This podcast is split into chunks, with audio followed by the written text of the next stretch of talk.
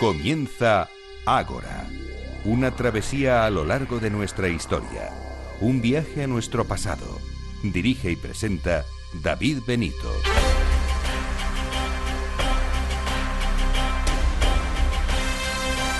Muy buenas noches y bienvenidos a Ágora, la cita de Capital Radio con la historia. Un sábado más aquí nos tienen fiel a nuestra cita semanal con los eh, sabios de hoy que nos van a enseñar más cosas sobre nuestra historia. En esta asamblea 243 tendremos lo siguiente. En primer lugar les vamos a hablar de bombarderos en Europa y además lo haremos con una historia que saca el lado más humano dentro de la maldad. Entre los combatientes de la Segunda Guerra Mundial también había un código de honor que en ocasiones se llevaba a cabo y hoy Luis Hidalgo nos dará cuenta de ello. También nos visita después de un tiempo una buena amiga del programa, Lucía Triviño, que en tantas ocasiones nos ha hablado de naturaleza y de bosques a lo largo de la historia. Nos presenta su proyecto en el que pueden participar todos ustedes. Y el tercer gran bloque lo vamos a dedicar a un monarca español que ha sido tratado injustamente por la leyenda negra eh, española. El eh, pasmado ha sido uno de los calificativos más habituales y despectivos, pero en realidad fue alguien con un exquisito gusto para la cultura y también apodado El Grande. El historiador Alberto Alvar nos traerá las verdades y mentiras de mm, este importante personaje de la historia de España, de Felipe IV. Y contaremos también con Manuel Campos con las novedades de libros y la agenda.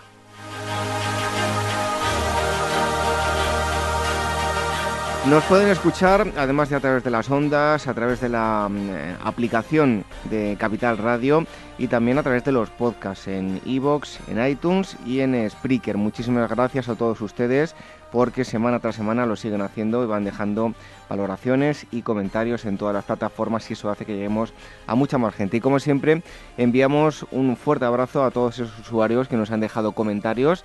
En iVoox tenemos a Catibel, El Carbonero, Gerard, Jorge Superabuela, Santiago Castellet, Upiki, Ebuki, Francisco 1984, Sara 34, Reverte, Sanlúcar, Pablo 78, el afinador y otros usuarios que lo han hecho de forma anónima.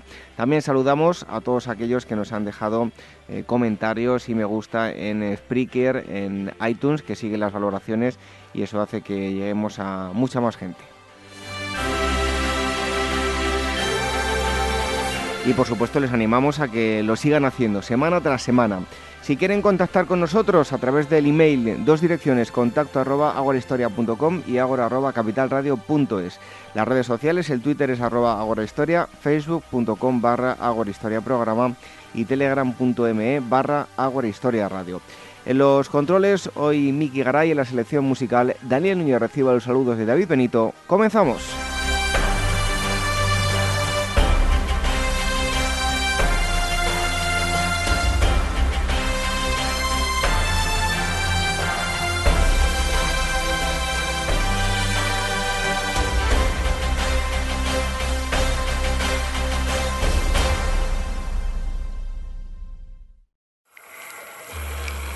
Historias de la prehistoria. Revive los grandes descubrimientos que nos han llevado a conocer quiénes somos y de dónde venimos. Lucy, el hombre de Neandertal, el hobbit de Flores y otros muchos ancestros. Historias de la prehistoria, un libro de David Benito, editado por la Esfera de los Libros.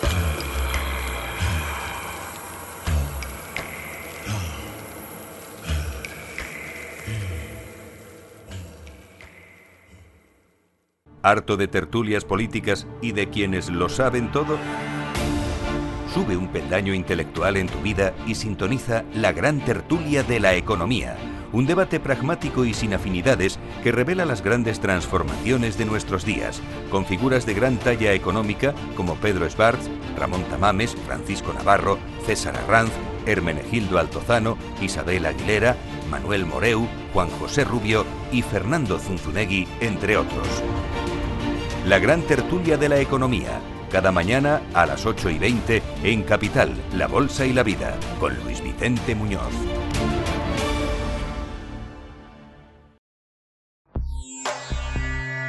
Inmortaliza tu propia historia y no pierdas tus recuerdos. DBO Estudio de Fotografía, reportajes de todo tipo, moda, book para actores y modelos, premamá, recién nacidos, fotografía familiar, infantil y eventos sociales. Tus fotos en dboestudio.com.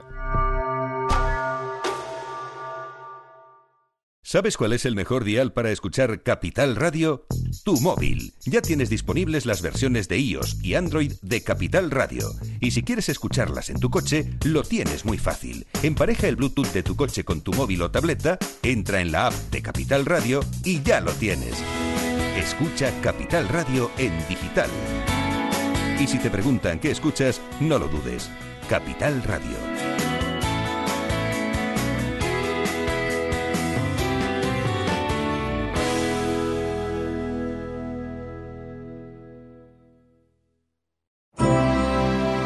Tras vencer en Gaugamela a Darío, Alejandro Magno conduce a sus macedonios hasta Babilonia y los confines del imperio persa, alcanzando las puertas de la India. Acompaña con despertaferro antiguo y medieval al macedonio en su epopeya, plagada de pueblos desconocidos, intrigas palaciegas y gestas militares que llevaron a Alejandro a las cimas de la tierra y la historia.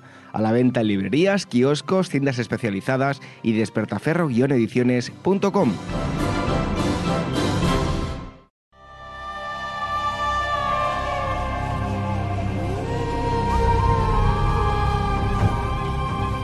Acompáñanos a transitar la senda de nuestros antepasados.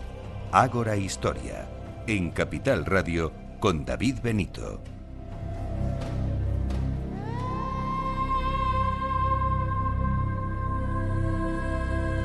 Hemos hablado en muchísimas ocasiones de la Segunda Guerra Mundial, del Holocausto y en ciertas ocasiones, la mayoría de las veces, pues hablamos del lado negativo de, esa Segunda Guerra Mundial, del Holocausto. También hemos hablado aquí con Mónica González de historias de amor en, en la Segunda Guerra Mundial. Y hoy vamos a hablar también de un aspecto un tanto humano y lo vamos a hacer con ya un viejo conocido de eh, Agora Historia, que es Luis Hidalgo. Buenas noches, Luis. Hola, buenas noches, David. Bienvenido un día más. Ya le conocen muchos de, los oyentes, que nos viene a hablar siempre de la Segunda Guerra Mundial. Y hoy, como decía, nos eh, habitualmente hablamos de forma negativa, pero también hay un aspecto humano en la Segunda Guerra Mundial. Sí, efectivamente. De hecho, en algunos programas que he podido participar contigo siempre hemos tratado temas pues bastante delicados, negativos por decirlo de alguna forma. Desde el Holocausto eh, hemos hablado de Auschwitz, el doctor Mengele, eh, Hitler también lo hemos tratado, su huida o escape, suicidio, eh, la operación Valkyria que no salió bien, recientemente el tema polaco y sin embargo hoy pues me, me apetece mucho comentar pues una de las historias favoritas mías de la Segunda Guerra Mundial. también vamos a hablar de su contexto para ponerlo en situación, pero la historia digamos que sí que tiene un final feliz y donde se destaca por encima de la muerte y la destrucción eh, de la que siempre hablamos de la Segunda Guerra Mundial, pues el factor humano, es decir, el factor humano, eh, el tema del honor, de respetar una serie de códigos y en definitiva donde la vida, en este caso particular, eh, fue lo más importante. Pues Luis, haznos un resumen de, de lo que ocurrió. Muy bien, aunque luego ya profundizaremos eh, en esta historia en concreto. Eh, por resumirla brevemente, eh, debemos de situarnos en la Navidad de 1943, en la dura, durísima campaña de bombardeos aliados sobre Alemania, y es un caso particular de un bombardero americano pilotado por un segundo teniente muy joven, Charlie Brown, que después de hacer una misión sobre Alemania, en concreto en Bremen, regresaba tanto él como su, como su tripulación eh, regresaba a Inglaterra con el avión prácticamente destrozado, es decir, eh, se mantenía en vuelo casi de milagro y para sorpresa de, esa tripulación, eh, de repente se encontraron con un caza alemán que se situó en la cola del avión y esperaban lo peor, porque el avión directamente pues, podía ser rematado y se perderían las 10 vidas de los tripulantes que formaban parte. Y sin embargo, pues ocurrió algo pues, que nadie esperaba y que pues, se puede considerar una excepción dentro de toda la barbarie de la que hablamos generalmente en la Segunda Guerra Mundial. Bueno, pues vamos a meternos de lleno en el, en el tema. Luis, ¿qué nos puedes em, eh, contar eh, respecto de, la campaña de bombarderos en en Europa en, la Segunda Guerra Mundial. Pues David, en ese sentido, eh, el avión en la Segunda Guerra Mundial eh, lo cambió prácticamente todo. Inicialmente eh, supuso un plus en lo que fue la guerra del relámpago, la Blitzkrieg alemana. Ahí emplearon los primeros Stuka y aviones en picado, incluso el Junkers 88, y digamos que les dio pues algo que nadie esperaba es decir, esa velocidad, esa rapidez en los avances, eh, también modificó los combates navales, porque hasta entonces pues, los grandes navíos de superficie, los enormes acorazados, pues habían sido los reyes de los mares y con la aviación pues perdieron ese papel, desde el bombardeo de Pearl Harbor hasta el hundimiento pues, de los grandes buques, desde el Bismarck, el Tirpitz también fundido por bombarderos, eh, los mastodontes japoneses, el Yamato, el Musashi, incluso barcos británicos británicos en el Pacífico, el Prince of Wales, el Repulse, es decir, cambió totalmente eh, la guerra en el mar. También eh, se hizo muy relevante la superioridad aérea, de ahí eh, los enfrentamientos continuos entre cazas de los distintos bandos por ver quién podía mantener esa superioridad para facilitar el último punto, que fue el bombardeo estratégico. Y en la Segunda Guerra Mundial fue el primer momento de la historia en el que se consideró que dicho bombardeo estratégico podía cambiar el sentido de la contienda. Cronológicamente, pues lamentablemente nosotros los orígenes los tenemos en casa. En el año 37, pues el tristemente célebre bombardeo de Guernica, donde la Legión Cóndor pues prácticamente arrasó la localidad. Recordemos que para la Legión Cóndor la contienda española pues era un laboratorio de pruebas y efectivamente fue el primer bombardeo digamos, eh, de destrucción masiva de una localidad.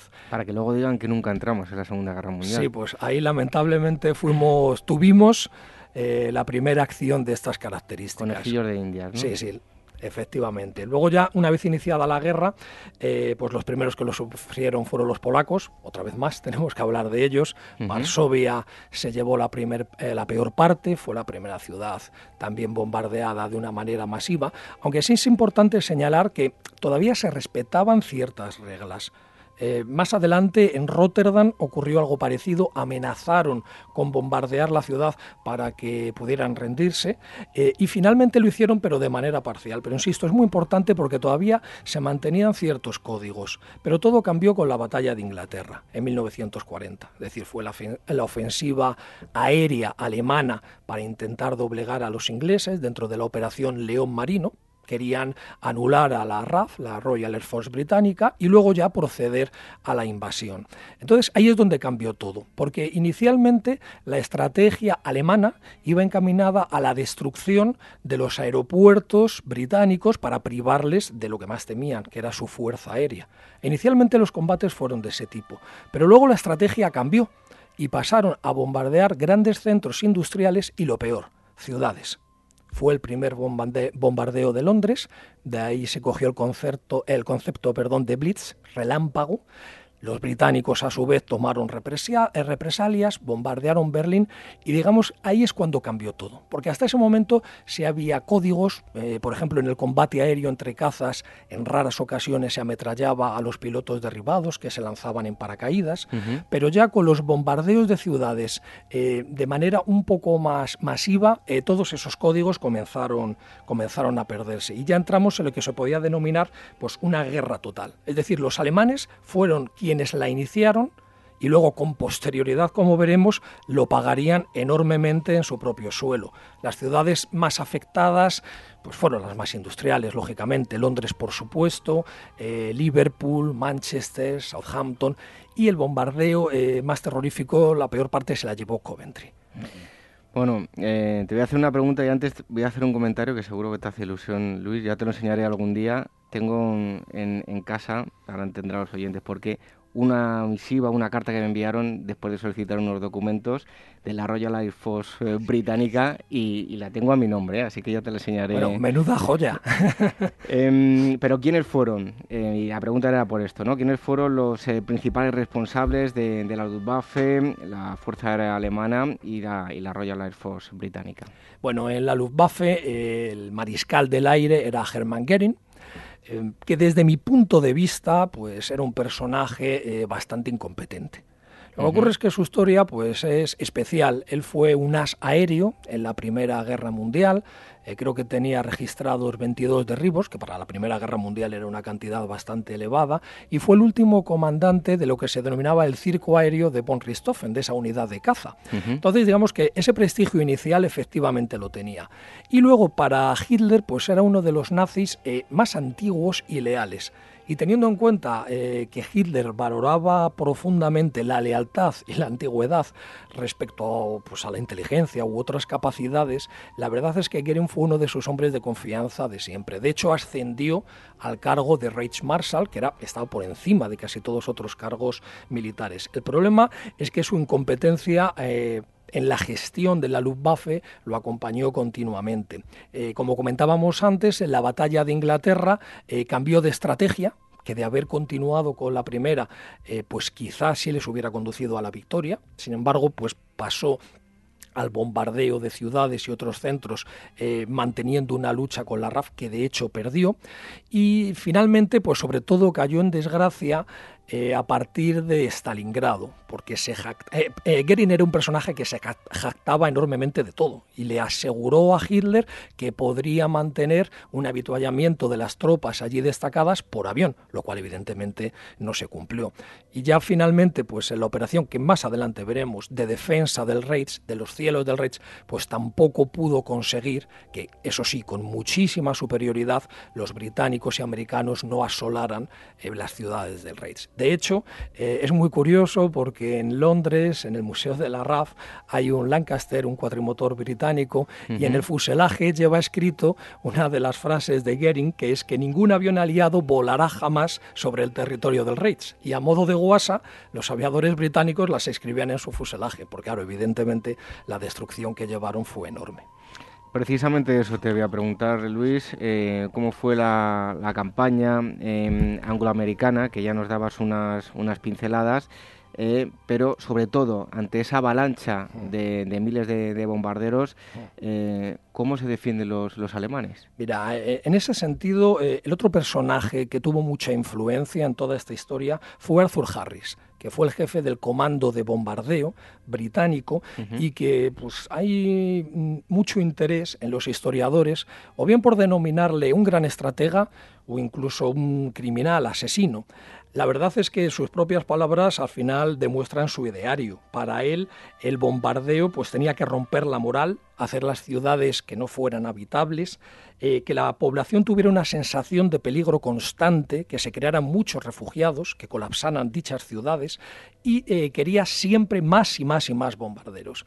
Quería aviones Lancaster, Sterling, los bimotores Mosquito, eh, lo cual además consumió muchísimos recursos del esfuerzo británico para la guerra. Pero para él lo prioritario era el bombardeo de la población, no de las fábricas, en sus propias palabras. De hecho, eh, hay entrevistas en las que él declara que nunca en la historia eh, el bombardeo ha ganado una guerra, pero que él iba a ser de los primeros en intentarlo. Entonces, fíjate qué, panorama eh, cuando ya pues, en 1940 se produce ya en Alemania el primer bombardeo que se puede considerar masivo, que es el de la ciudad de Mannheim ya que, pues desde el punto de vista de Harris, la única manera en aquel año de poder atacar a Alemania era mediante el bombardeo, ya que a nivel continental estaba enormemente asentada y no tenía frentes en el continente europeo que pudieran atacar los británicos. Y una tras otra fueron cayendo las distintas ciudades. También insistió mucho en emplear eh, material que fuera inflamable para generar incendios y todas las ciudades pues eh, para su desgracia, eh, tuvieron ese tipo de bombardeo. Lübeck, Colonia, que fue la primera ciudad donde más de mil bombardeos, bombarderos, perdón, aviones la atacaron, en concreto fueron 1046, pero prácticamente las grandes ciudades, eh, salvo Dresde, de la que hablaremos un poquito más tarde, sufrieron el bombardeo. Essen, Bremen, Hamburgo y sobre todo también Berlín, de la cual tenía especial importancia para Harris porque decía que no ardía bien y era algo que le encolerizaba bastante. Era una ciudad que no acababa de arder según lo que él tenía previsto. A mediados de 1942 ya entra en escena la octava Fuerza Aérea Americana, actuando desde Inglaterra con aviones eh, pues muy potentes como la famosa Fortaleza Volante, el B-17, el avión que luego llevaría Charlie Brown, el B-24, el B-25 e incluso algunos de los eh, aviadores y pilotos pues eran personajes de Hollywood, como James Stewart, que era piloto de un B-24, creo recordar, eh, también Clark Gable, e incluso eh, Charles Bronson, aunque bueno, él estuvo como artillero en la campaña del Pacífico. El momento más relevante desde mi punto de vista es en 1943, cuando se produce la conferencia de Casablanca y ahí determinan que los americanos sean los encargados de realizar los bombardeos por la mañana, los diurnos, y especialmente centros de producción, infraestructuras, refinerías, mientras que los británicos se encargarían de los bombardeos nocturnos y exclusivamente con las ciudades, aunque también hicieron alguna acción adicional contra las presas del Rin, que consiguieron que inundaran determinadas localizaciones, pero esa era la estrategia que más querían llevar. Y situándonos en el año 44, previo al desembarco de Normandía, los alemanes ya habían conseguido eh, un sistema de defensa bastante avanzado.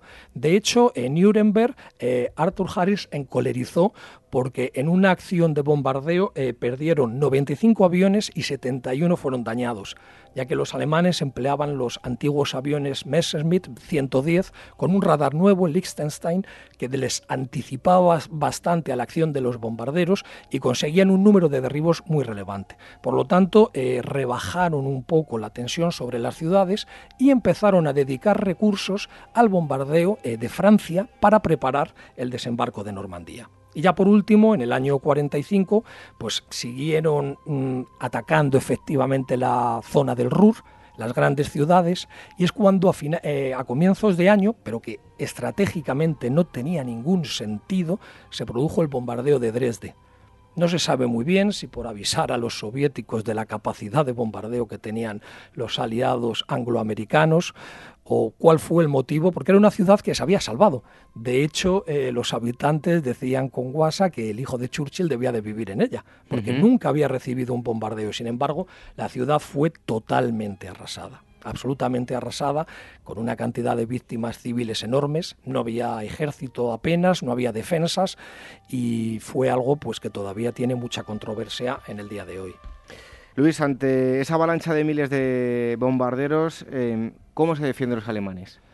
Bueno, pues vamos a ver, la verdad es que la tarea era bastante complicada, sobre todo por la enorme superioridad material que tenían tanto los británicos como americanos. La operación la denominaron Defensa del Reich y eh, dedicaron pues su fuerza de cazas con los mejores aviones que tenían disponibles, el Messerschmitt 109, el Focke-Wulf 190 y luego eh, adaptaron algunos antiguos bimotores como el Junkers 88, el Messerschmitt 110 para esas tareas. Y al final de la contienda, pues sí que tenían aviones eh, especialmente buenos, como el primer reactor operacional, el Messerschmitt 262, e incluso el Enkel 219, que fue considerado el mejor avión de caza nocturna. De hecho, hay algunos ases de la caza nocturna, como Helmut Len, eh, al que se atribuyen 103 derribos de bombardeos. Luego, por otra parte, eh, la defensa antiaérea pues, cobró un papel muy relevante. Los alemanes los denominaban los Flags, los cañones antiaéreos, y su número fue creciendo continuamente. De hecho, en el momento de mayor apogeo fue en el año 44, donde se estima que había unos 30.000 cañones antiaéreos defendiendo el Reich y las principales ciudades como Viena, Hamburgo y sobre todo Berlín tenían eh, Flak eh, Bunker, que quien haya visitado esas ciudades hay algunos que se conservan todavía en pie, que eran enormes búnkers antiaéreos que estaban realizados pues para esta tarea. Además, eh, eh, la fuerza antiaérea de estos cañones era muy importante. Es muy mítico el cañón antiaéreo del 88, el cual pues un proyectil de unos 8 kilos lo podía elevar a unos 6.500 metros y en ese momento estallaba desprendiendo unas 1.500 partículas de metralla que si un avión americano o inglés en este caso pasaba cerca, pues quedaba automáticamente destruido. De hecho, incluso si se acercaba a 160 metros, podía quedar muy avariado. Y todo ello ayudado pues, por una serie de reflectores, sobre todo en los ataques británicos nocturnos. Como decía antes, eh, la evolución del radar también les ayudó muchísimo y según se intensificaban los bombardeos sobre Alemania, pues Hitler utilizó armas de represalia, los cohetes V1 y V2, que estratégicamente eh, su uso hubiera sido mucho más relevante, por ejemplo, en las playas de Normandía, para detener el avance aliado, Pero de nuevo, pues en estos gestos que tenía Hitler, que desde el punto de vista estratégico carecían de sentido, pues se empeñó en lanzarlos sobre Londres, como para devolver la moneda de los sufrimientos que estaban teniendo bajo el bombardeo aliado. Por lo tanto, Luis, eh, ¿qué conclusiones podemos eh, obtener de la campaña de, de bombardeo en el continente europeo? Bueno, para mí la más importante y la más relevante es que no fue capaz de acortar la guerra, que era lo que Arthur Harris quería desde un principio, a lo que le destinaron tantísimos recursos y que se vio insuficiente. De hecho, de manera paradójica, se puede comentar que la producción alemana industrial no solo disminuyó, sino que se incrementó porque la verdad es que los bombardeos pues no solían ser muy precisos y también eh, dentro de la alta jerarquía nazi el ministro de armamento Albert Speer era pues uno de los personajes más relevantes, muy inteligente y que llevó toda la producción alemana, mucha de ella que alguna vez lo hemos comentado, con mano de obra esclava, cierto, pero logró racionalizarla para que apenas se viera afectada. Insisto, la producción eh, se incrementó. Por lo tanto, eso nos da enseñanza de que los ingleses eh, no aprendieron la lección eh, que ellos mismos le habían infligido a los alemanes en la Operación León Marino y la batalla de Inglaterra. Es decir, los mismos errores que cometieron los volvieron a tener ellos. La estrategia fue diferente, como ya hemos comentado, los americanos eran más partidarios del bombardeo eh, selectivo, más preciso, tuvieron mucho éxito en las refinerías, eso sí es cierto, privaron al ejército alemán del combustible que tanto necesitaban, pero lo que fue el bombardeo masivo de ciudades donde mm, se pretendía eliminar la moral de la población no tuvo ningún efecto. Y de hecho en la historia posterior pues casi se han repetido los mismos errores. Me viene a la mente la guerra de Vietnam, eh, donde también eh, Estados Unidos hizo un bombardeo bastante importante de Vietnam del Norte y tampoco logró sus objetivos. Y si ya entramos en las cifras de destrucción, pues aquí es donde viene la parte más penosa de, toda esta campaña. Partiendo de la base de que es muy, muy complicado de cuantificar, muchísimo. Eh, las distintas fuentes, pues mm, el baile de cifras es enorme, pero bueno, se estima que en Alemania, solo por la campaña de bombardeo, perecieron 600.000 civiles. Sí. Sí, es una cantidad muy importante, pero insisto, puede ser bastante más bastante más. Los bombardeos alemanes, por su parte, en, el primer, en la primera etapa de la guerra sobre Inglaterra, se cobraron la vida de unas 60.500 personas, también es una cantidad importante, y, e incluso cuando eh, se hizo el bombardeo de Francia para preparar el desembarco de Normandía, la operación Overload, eh, murieron 67.000 civiles franceses. O sea que eh, las pérdidas humanas fueron enormes. Luego, por, eh, por parte de los aviadores, pues también tuvieron unas pérdidas altísimas. De hecho, eh, en las Fuerzas Armadas británicas, comparativamente, la tasa de muertos más alta estuvo en los hombres que participaron en la campaña de bombardeo, por encima de cualquier otra. Eh, en concreto, 160.000 aviadores, teniendo en cuenta que se derribaron británicos 8.325 bombarderos, es una barbaridad mientras que los americanos perdieron unos 26.000 aviadores con 4.145 aviones derribados. A mí me sigue pareciendo muchísimo. Y dejando a un lado el tema de pérdidas humanas, que es lo más lamentable de todo, evidentemente, pero también es cierto que desde el punto de vista del patrimonio histórico-artístico destruido, pues eh, fue también muy relevante, tanto en Alemania, cualquiera que haya tenido la fortuna de visitarlo, lo que son las grandes ciudades, a pesar de que en algunos casos se han reconstruido muy bien como Dresde, siguiendo planos originales y piedra a piedra, pero eh, cicatrices que dejó la guerra son muy importantes. Y en Francia, por ejemplo, también se puede observar. Y por supuesto, en muchísimos otros países que participaron en la Segunda Guerra Mundial. Ni te cuento en Varsovia, que es una ciudad que desapareció.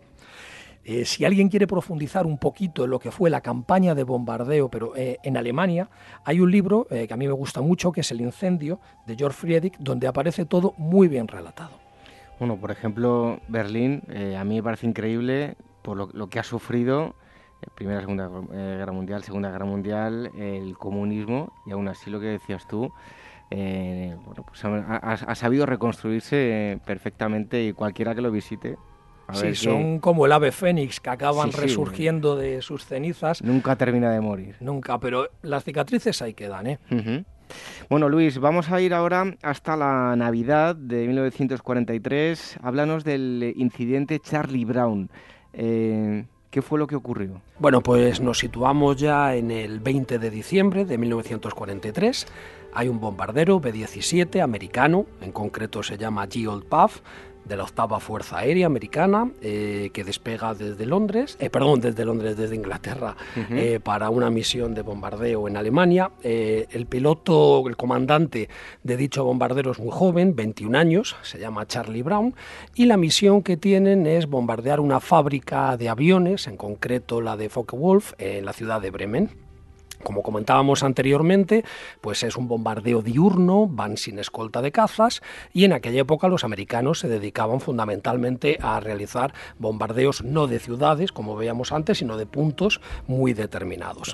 Esta misión de Charlie Brown pues eh, tiene muchísimos percances, reciben muchos impactos de los flags, la artillería antiaérea alemana, sufren ataques de cazas y eh, tienen que regresar hacia su base debido a los altos daños que tenía el aparato. En concreto, el artillero de cola había muerto. Eh, de la tripulación de 10 hombres, 6 se encontraban también heridos, incluido Charlie Brown, que tenía eh, metralla en uno de sus hombros, y el avión pues estaba muy destrozado, la verdad.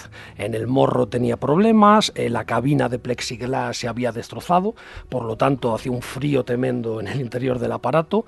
De todas las ametralladoras de defensa que tenía solo funcionaba una, la de la parte superior. De los cuatro motores, uno estaba en buenas condiciones, dos francamente mal y el otro intentaba tirar hacia adelante y eh, tanto el timón que estaba muy destruido como el estabilizador de cola en su parte izquierda pues también tenía daños. Todo eso unido a que el sistema hidráulico y eléctrico del aparato tenía también dificultades pues era un verdadero milagro que todavía se mantuviera en pie. Por lo tanto, pues decidieron retirarse y hoy en día no sé si con un avión con, incluso con la tecnología que tenemos y con esos daños, no sé si aguantaría tanto, ¿no? Bueno, la verdad es que era un auténtico milagro. Estuvo a punto de estrellarse porque incluso Charlie Brown llegó a perder el conocimiento, pero bueno, la destreza de este hombre pues consiguió que el, el aparato se mantuviera en pie, pero claro, lo que menos esperaban es que en su camino de regreso pues se encontrarían con el otro protagonista de nuestra historia, que es Franz Stickler, que era un piloto alemán. Eh, de caza en concreto. El aparato de Charlie Brown sobrevoló un aeródromo alemán y en aquella época pues los pilotos de caza solían dormir en las propias alas de los aparatos y inmediatamente pues Franz Stickler salió para dar caza a ese aparato que había sobrevolado su aeródromo y que pues aparentemente era una presa bastante fácil. Se situó a la cola del mismo y vio que el artillero de cola pues estaba muerto. Y entonces, pues ahí es donde vino pues el detalle de humanidad de que lejos de derribar el aparato, pues le ayudó en su regreso. Y en este punto, pues yo creo que es importante eh, profundizar en el historial de este piloto alemán, Franz Stickler. En aquella época tenía 26 años, se le podía considerar un as porque tenía 22 derribos confirmados y de hecho solo le faltaba uno para obtener la Cruz de Caballero que era bastante ansiada por parte de los pilotos alemanes. Lo que ocurre es que este personaje era muy especial. Él había sido un apasionado de toda la aeronáutica desde pequeño, era piloto inicialmente en Lufthansa, las líneas aéreas alemanas, instructor de vuelo, y tras el fallecimiento de su hermano en la batalla de Inglaterra, pues sí pasó a formar parte de la Luftwaffe. Eh, inicialmente su primer destino fue en el Africa Corps y es muy importante eh, este punto porque su mentor, teniente Gustav Ruedel, fue quien le inculcó pues toda esta humanidad en la guerra, dado que para él eh, era fundamental para poder sobrevivir a la guerra y a todos los desastres que, que conllevaba mantener unas reglas, una humanidad y que eso eh, fuera lo más importante en todo momento. Y es lo que le inculcó a Franz. Es decir, que bajo ningún concepto se ametrallara, por ejemplo, a un piloto que hubiera saltado en paracaídas y se respetaran esa especie de reglas, ya que para él eh, eran encargados de eliminar aparatos, no personas. Entonces, eh, todas estas enseñanzas que Gustav Rodel le pasó a Franz Stigler fueron muy importantes para él, porque de hecho, fíjate David, su hermano había muerto en la batalla de Inglaterra. Decir, que podía sentir ese rencor hacia el enemigo y sin embargo estas normas fueron muy importantes para él. De ahí que cuando se situó a la cola del aparato y vio en las circunstancias que estaba, eh, luego lo declaró posteriormente, eh, como ya veremos, eh, para él el sentimiento que tuvo es que de haberlo derribado era como si hubiera ametrallado verdaderamente un piloto que se hubiera lanzado en paracaídas, porque el aparato estaba en condiciones lamentables. De ahí que lejos de disparar eh, se situó eh, más o menos eh, paralelo al aparato de Charlie Brown. De hecho, pudieron verse la cara ambos. Claro, la sorpresa de Charlie Brown era tremenda, porque sabía que en ese momento pues, su suerte estaba echada. Y Frank empezó a hacerle señales para que intentara corregir su rumbo y fuera hacia Suecia, país neutral. De hecho, eh, estuvieron a punto de hacerlo, pero mm, eh, mantuvieron los aparatos a la misma distancia y fue escoltándolo hasta que cerca de la costa eh, Frank atisbó que había una unidad antiaérea alemana con radares y demás, y claro, pensó en ese momento que si descubrían lo que estaba realizando, a buen seguro terminaría en un pelotón de fusilamiento. Por lo tanto, pues se despidió de, de Charlie Brown y el resto de su tripulación y ellos finalmente pudieron aterrizar sanos y salvos en Norfolk, en Inglaterra. Y claro, en el momento del aterrizaje, pues eh, Charlie Brown inmediatamente fue a sus superiores para contar lo que había ocurrido. Porque claro, evidentemente se sentían las personas más afortunadas del mundo.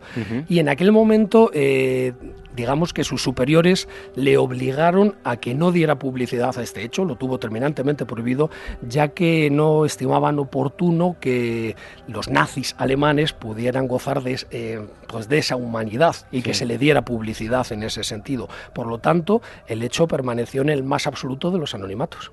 Bueno, y también gracias a eh, Frank que no se supo, porque si no también lo hubiese, si hubiesen descubierto que había hecho eso, le hubiese caído una buena, ¿no? Sí, no, no, vamos, no hubiera sobrevivido en absoluto. Bueno, son normas que yo creo que esas normas morales de las que hablas, en la Segunda Guerra Mundial eh, habría gente que ni por asomo las la respetaba. Claro, lamentablemente es una excepción, porque eh, lo más normal es que hubiera derribado el aparato, pues nada más haberse puesto en la cola y visto además que era una presa enormemente fácil, puesto que no, no le iba a, dar oposición. Sin embargo, pues bueno, pues este hombre tenía sus ideales muy claros, eh, se lo habían inculcado y decidió en ese momento que era más importante que el resto de tripulación que quedaba en el bombardero pudiera sobrevivir, eh, dado que a él no le aportaría más un derribo adicional. Y eso que estaba pendiente de recibir la Cruz de Caballero.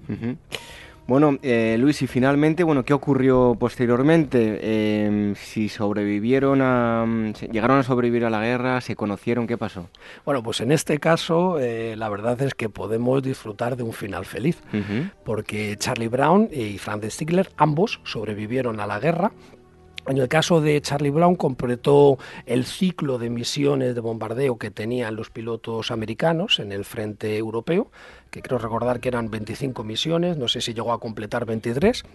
Y una vez que lo terminó, pues ya pudo dar por finalizada su etapa en la guerra y luego estuvo vinculado a la Fuerza Aérea Americana hasta su jubilación. Sin embargo, para Franz, pues eh, a priori lo tenía un poco más complicado porque los pilotos alemanes no tenían rotaciones, por lo tanto eh, la siniestralidad era muchísimo mayor, era mucho más complicado que pudieran sobrevivir a la guerra. De hecho, Franz continuó en activo en el frente europeo, la defensa del Reich, que hablábamos antes, también estuvo en Sicilia, y ya en el último periodo de la guerra estuvo en una unidad de élite la denominada experta en la JV-44, donde determinados ases, con los aparatos a reacción, la última tecnología alemana que tenían para defensa, pues ahí es donde terminó su servicio. Fue derribado en varias ocasiones, creo recordar que tuvo que lanzarse en paracaídas seis veces, regresó con su aparato destrozado creo que 11, pero finalmente pudo sobrevivir a la guerra. Y eh, creo que en la década de los 50 eh, se fue a vivir a Canadá, donde fue un empresario de, éxito. Y es significativo porque... tras la Segunda Guerra Mundial no fue encarcelado. No, no, no, no, que va que va, por supuesto, su historia la mantuvieron en secreto, no se sabía, y de hecho Charlie Brown vivía en Seattle y Frank Stickler en Vancouver. O sea que realmente estaban, no sé cuánto habrá, pero creo, ponle unos 300 kilómetros de distancia entre ambas ciudades, y así estuvieron hasta el año 1987 es decir, 44 años que estaban relativamente cerca, pero por supuesto sin conocerse. Y ahí es cuando Charlie decidió eh, que intentaría localizar a la persona que le salvó la vida en aquel día de Navidad de 1943. Y para ello lo que hizo fue poner un anuncio en una revista de veteranos, pilotos y demás, indicando que estaba buscando a la persona que le salvó la vida en aquella fecha, el 20 de diciembre de 1943. Y azares del destino, pues Frank Stirler lo vio y contestó diciendo yo era él. Por lo tanto, pudieron ponerse en contacto, estuvieron pues hablando, eh, carteándose y ya finalmente en 1990 es cuando se conocieron. Y claro, como no puede ser de otra forma, pues nació una gran amistad entre ambos, hasta el punto de que eh, murieron en el mismo año, en el 2008, a la edad de 92 años, eh, Frank, y Charlie Brown 87 y desde aquel momento pues se consideraron hermanos, hermanos especiales, que de hecho es lo que pusieron en su esquela. Así que bueno, pues por hoy eh, por fin te he podido traer una historia con un final feliz relacionado con la Segunda Guerra Mundial y sobre todo eh, muy significativa porque en un entorno de tanta destrucción y donde la humanidad pues eh, prácticamente eh, brillaba por su ausencia en todos los sentidos. En este caso eh, sí se mantuvieron unas reglas, sí se mantuvo la vida por encima de todo y con un final bastante bonito. Oye, seguro que hay muchas historias de este tipo que nunca las llegaremos a conocer, que están ahí que cayeron en el, en el olvido. Seguro que ha habido muchos otros ejemplos durante la Segunda Guerra Mundial de, humanidad, aunque no sean tan habituales. ¿no? Sí, es, es una pena porque a lo mejor no tienen tanta divulgación, aunque este es un hecho bastante, bastante notorio, ¿eh? porque yo creo que cualquiera que le eche una lectura, pues te llama mucho la atención. De hecho, hay un libro, Higher Call, donde aparece todo esto muchísimo más detallado. Entonces, pues hombre, yo creo que dentro de tanta destrucción, pues es una historia bastante bonita y alguna más hay por ahí, que ya te buscaré. Bueno, pues nada, Luis, a ver si vienes y nos la, nos la relatas, ¿de acuerdo? Muchas gracias, un placer. Bueno, Luis, em, que, ha sido un placer que hemos estado hablando de los eh, bombardeos en, en, Europa durante la Segunda Guerra Mundial y lo dicho, que te esperamos aquí pronto en Agora Story. Un, un fuerte abrazo. Muchas gracias, otro.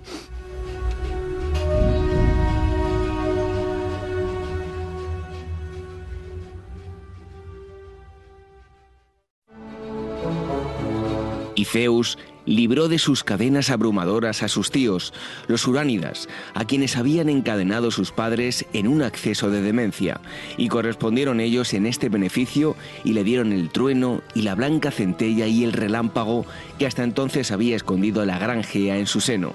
Y desde aquella sazón, confiando en sus armas, Zeus manda en los hombres y en los dioses. Con estas palabras pertenecientes a la teogonía de Siodo, Pausanias Viajes Arqueológicos y Culturales nos propone una nueva experiencia de viaje por Grecia del 4 al 13 de julio, un recorrido diseñado para descubrir los mitos y la cultura material de la cuna de nuestra civilización, filosofía, historia, arqueología, patrimonio, cultura, etc. Más información escribiendo a info.pausanias.com en el teléfono 913555522 o a través de su página web pausanias.com. Esto te estás perdiendo si no escuchas a Luis Vicente Muñoz en Capital, La Bolsa y la Vida yo creo que la subida no va a ser inminente, con lo cual se puede eh, reproducir un cierto desparejamiento que puede pues, ser un riesgo añadido. No tiene solución fácil encima de la mesa Mario Draghi en estos momentos. No te confundas. Capital, la bolsa y la vida con Luis Vicente Muñoz, el original.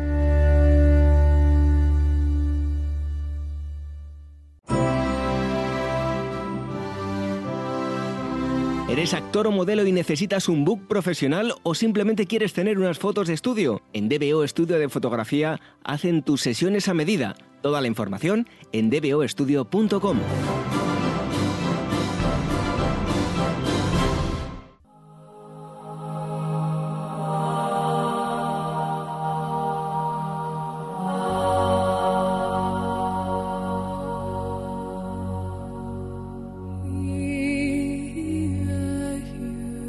Revive la historia con Ágora, en Capital Radio con David Benito. La música de Enya nos transporta directamente a un paraje cargado de naturaleza, a, a un bosque, y es que esta noche vamos a contar nuevamente con Lucía Triviño. Ella es licenciada en Historia por la Universidad de Alcalá de Henares, con máster en Estudios Medievales por la Universidad Complutense de Madrid y además es autora del blog Las hojas del bosque. Es un proyecto que mm, une historia y naturaleza y que mm, hoy eh, nos viene a presentar porque ha dado el salto hacia el mundo editorial y ha estado aquí con nosotros muchas veces hablándonos de, bosque, de naturaleza a lo largo de, diferentes épocas de, nuestra historia. Lucía, muchísimas gracias por estar aquí nuevamente con nosotros. Hola David, buenas noches, muchísimas gracias a vosotros. Bueno, lo primero de todo, em, este proyecto del que hablaba yo, mm, que ha pegado el salto al mundo editorial, pero es una campaña de crowdfunding y nos vas a decir la plataforma en la que todo el mundo se puede eh, meter y, apoyar tu, tu, libro, ¿no? Porque todavía hace falta conseguir una cantidad para que salga adelante el proyecto. Así que cuéntanos cómo eh, puede entrar la gente y ver el proyecto. Bueno, pues el proyecto se titula Eras una vez el bosque y en él pues voy a hablar un poquito pues sobre qué imagen eh, tiene el bosque dentro de la literatura universal, porque bueno, a todos nos, nos suenan los cuentos infantiles, la literatura fantástica, la literatura de terror.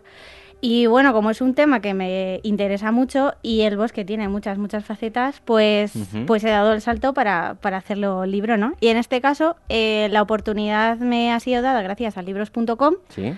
Y, bueno, eh, funciona básicamente a través de modelo crowdfunding y el, tope, el objetivo tope que tenemos para poder publicar el libro son 4.000 euros y afortunadamente todavía nos quedan dos semanas y llevamos un poquito más de la mitad, así que bueno, vamos bastante bien, pero todavía necesitamos un empujecito para, para conseguirlo. Pues a ver todos los oyentes de Ágora que seguro que han escuchado a, Lucía en programas anteriores, a ver si le ayudamos a, seguir con, con este proyecto. Em, bueno, en este recorrido que, haces tan amplio, em, ¿has encontrado similitudes o, diferencias entre la tipología de bosques? Eh, porque a priori, bueno, pues parecen muy distintos entre sí, ¿no? Bueno, sí, claro. Eh, depende a, qué género literario no, nos vayamos, vamos a encontrar un tipo de bosque u otro y depende qué, qué geografía, porque también normalmente se, eh, digamos que se analizan mucho los bosques desde el plano occidental, pero bueno, eh, en Oriente también hay muchos bosques, ¿no? Entonces he intentado meter ejemplos, digamos, de más geografías del mundo para hacer una comparativa. Lo que es, eh, digamos, el simbolismo de los bosques, la verdad es que no suele diferir mucho, vamos a decir la verdad. Porque tanto bosque como selva pues suelen ser lugares que están muy marcados, digamos, por un carácter más o menos negativo, da más, más pavor que, que, digamos, relajación, ¿no? Pero, pero bueno, eh, lo bueno también, o sea, el enfoque bueno que creo que tiene es que no hemos cogido simplemente bosques reales, eh, sino que nos hemos ido también un poco a la fantasía, ¿no? Porque estamos muy acostumbrados a lo que son los bosques descritos. Eh, en literatura, pero que están basados en bosques reales. Nos hemos ido a la ciencia ficción y allí pues hemos encontrado una variedad eh, enorme. O sea, bueno para decir que la ciencia ficción es todo sociedad mecanizada, avance tecnológico, expansión espacial, pero hay un montón, un montón de paisajes eh, posapocalípticos, eh, bosques submarinos, bosques extraterrestres. Bueno, por ejemplo, Hiperbórea tiene de de Clark Aston Smith tiene muchísimos ejemplos de, naturaleza bastante distinta. Entonces, eh, digamos que en, simbolismo son muy parecidos, pero lo que es, eh, digamos, físico, ¿no? Físicamente eh, hay muchísima variedad. A mí siempre que me dicen bosque, no sé por qué me viene a la imagen pues la época romántica y Bram Stoker y Drácula que disfruté muchísimo con ese libro y me imagino ya el bosque en penumbra. No sé por qué no me imagino el bosque con luz, sino siempre en penumbra, eh, de noche, pero bueno, no me quiero yo adelantar porque em, has comentado que, has intentado establecer una línea temporal em, para, seguirle la pista al bosque en literatura. ¿Cuáles son algunos de esos ejemplos eh, más antiguos que has encontrado? Bueno, pues eh, los más más antiguos eh, se encuentran dentro de lo que vienen a ser los textos dentro de la mitología o dentro de las creencias, ¿no? Porque aunque no sea literatura per se, pero bueno, hay mucha influencia de ese, de ese tipo de bosques.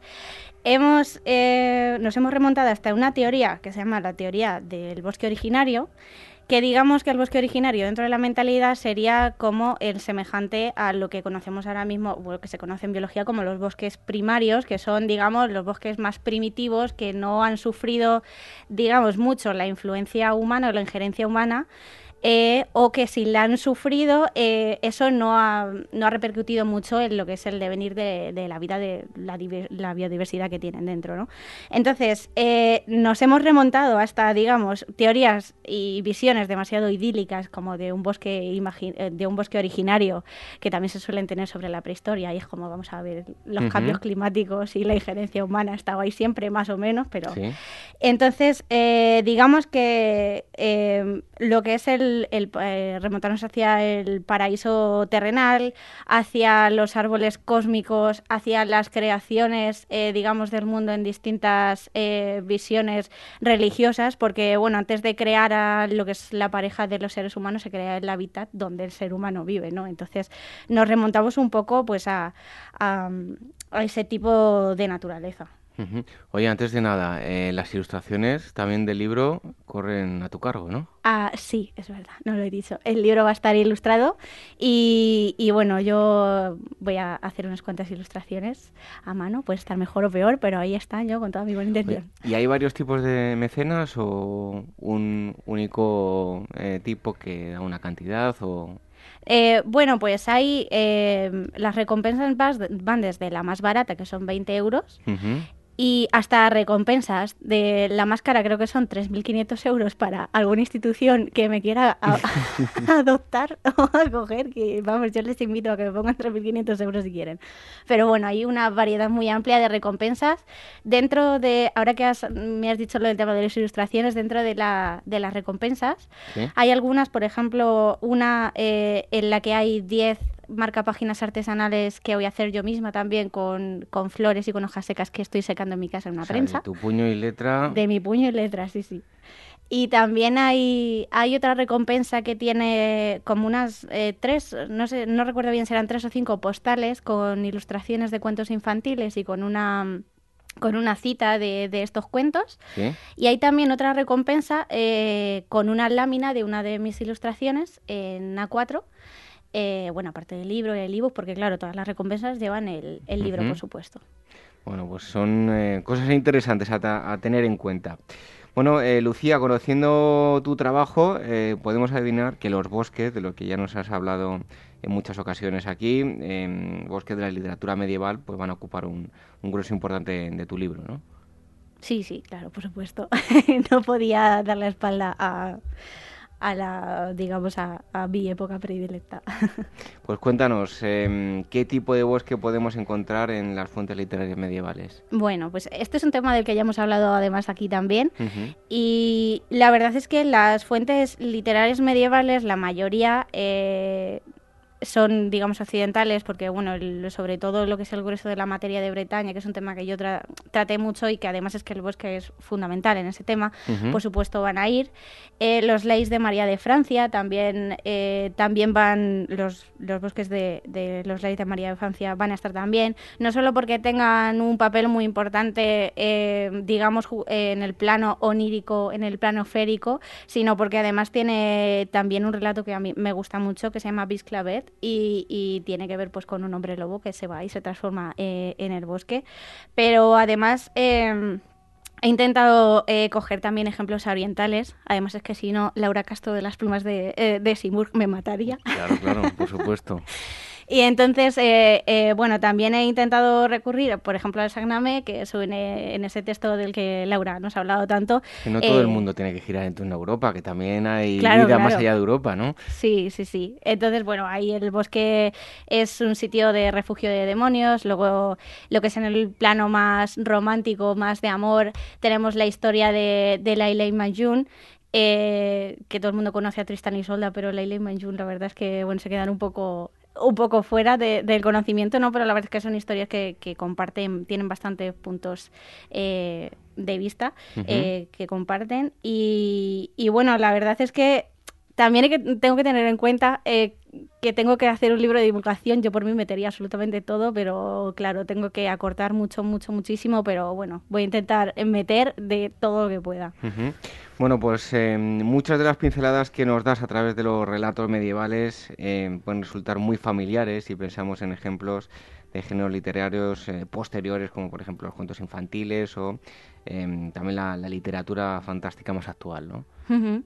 Sí, eh, sobre todo, bueno, hay una base para, para los cuentos los cuentos infantiles súper importante, sobre todo porque eh, una vez que, sobre todo que se hacen comparativas entre lo que son las novelas, las novelas de caballería, por ejemplo, en las que el caballero tiene que entrar en, eh, en el bosque, digamos que es como una prueba, y dentro de lo que del, de la literatura infantil también se concibe, hay una teoría que concibe que el niño el bosque también es una prueba en ese momento y el niño cruza el bosque y se encuentra con todos esos problemas como si fuera una evolución hacia, hacia su madurez, ¿no? Por ejemplo. Y, y bueno, sobre todo en la literatura fantástica más actual, ahora mismo hay un boom enorme de Juego de Tronos y de todas las influencias que hay de Edad Media en Juego de Tronos. También tiene, tiene mm, bastantes bosques, sobre todo en lo que es más el plano digamos, real de la jurisdicción de los bosques, de la caza de los reyes en los bosques. Por ejemplo, eh, en el primer libro, en Juego de Tronos, eh, bueno, no quiero hacer spoiler, pero bueno, hay, hay un rey que se muere porque va a cazar un ciervo, un ciervo blanco y eso además es, es una es un, digamos una leyenda de tradición céltica que viene de bastante atrás. Y, y, bueno, he hablado de Juego de Tronos y tengo que hablar de Tolkien porque es que eh, si yo no hablo de Tolkien, pues reviento. Entonces va a tener una importancia bastante y un peso bastante fuerte en lo que es en, en el libro, porque además muchos de los bosques que, que, usa Tolkien están basados en bosques de la mitología nórdica. Y que además se encuentran recogidos en las Edas, que bueno, se, eh, eran de tradición oral, pero se escribieron eh, a partir de, del siglo XII, ¿no? Entonces, eh, pues claro, yo tengo que meterlos. Oye, fíjate que hablabas de Juego de Tronos, tal vez ahora alguien me mate cuando lo diga, pero no pasé del tercer capítulo de la primera temporada. Me aburre como una ostra. No sé qué tiene Juego de Tronos para mí, pero es que no puedo. Yo soy más de, de Westworld.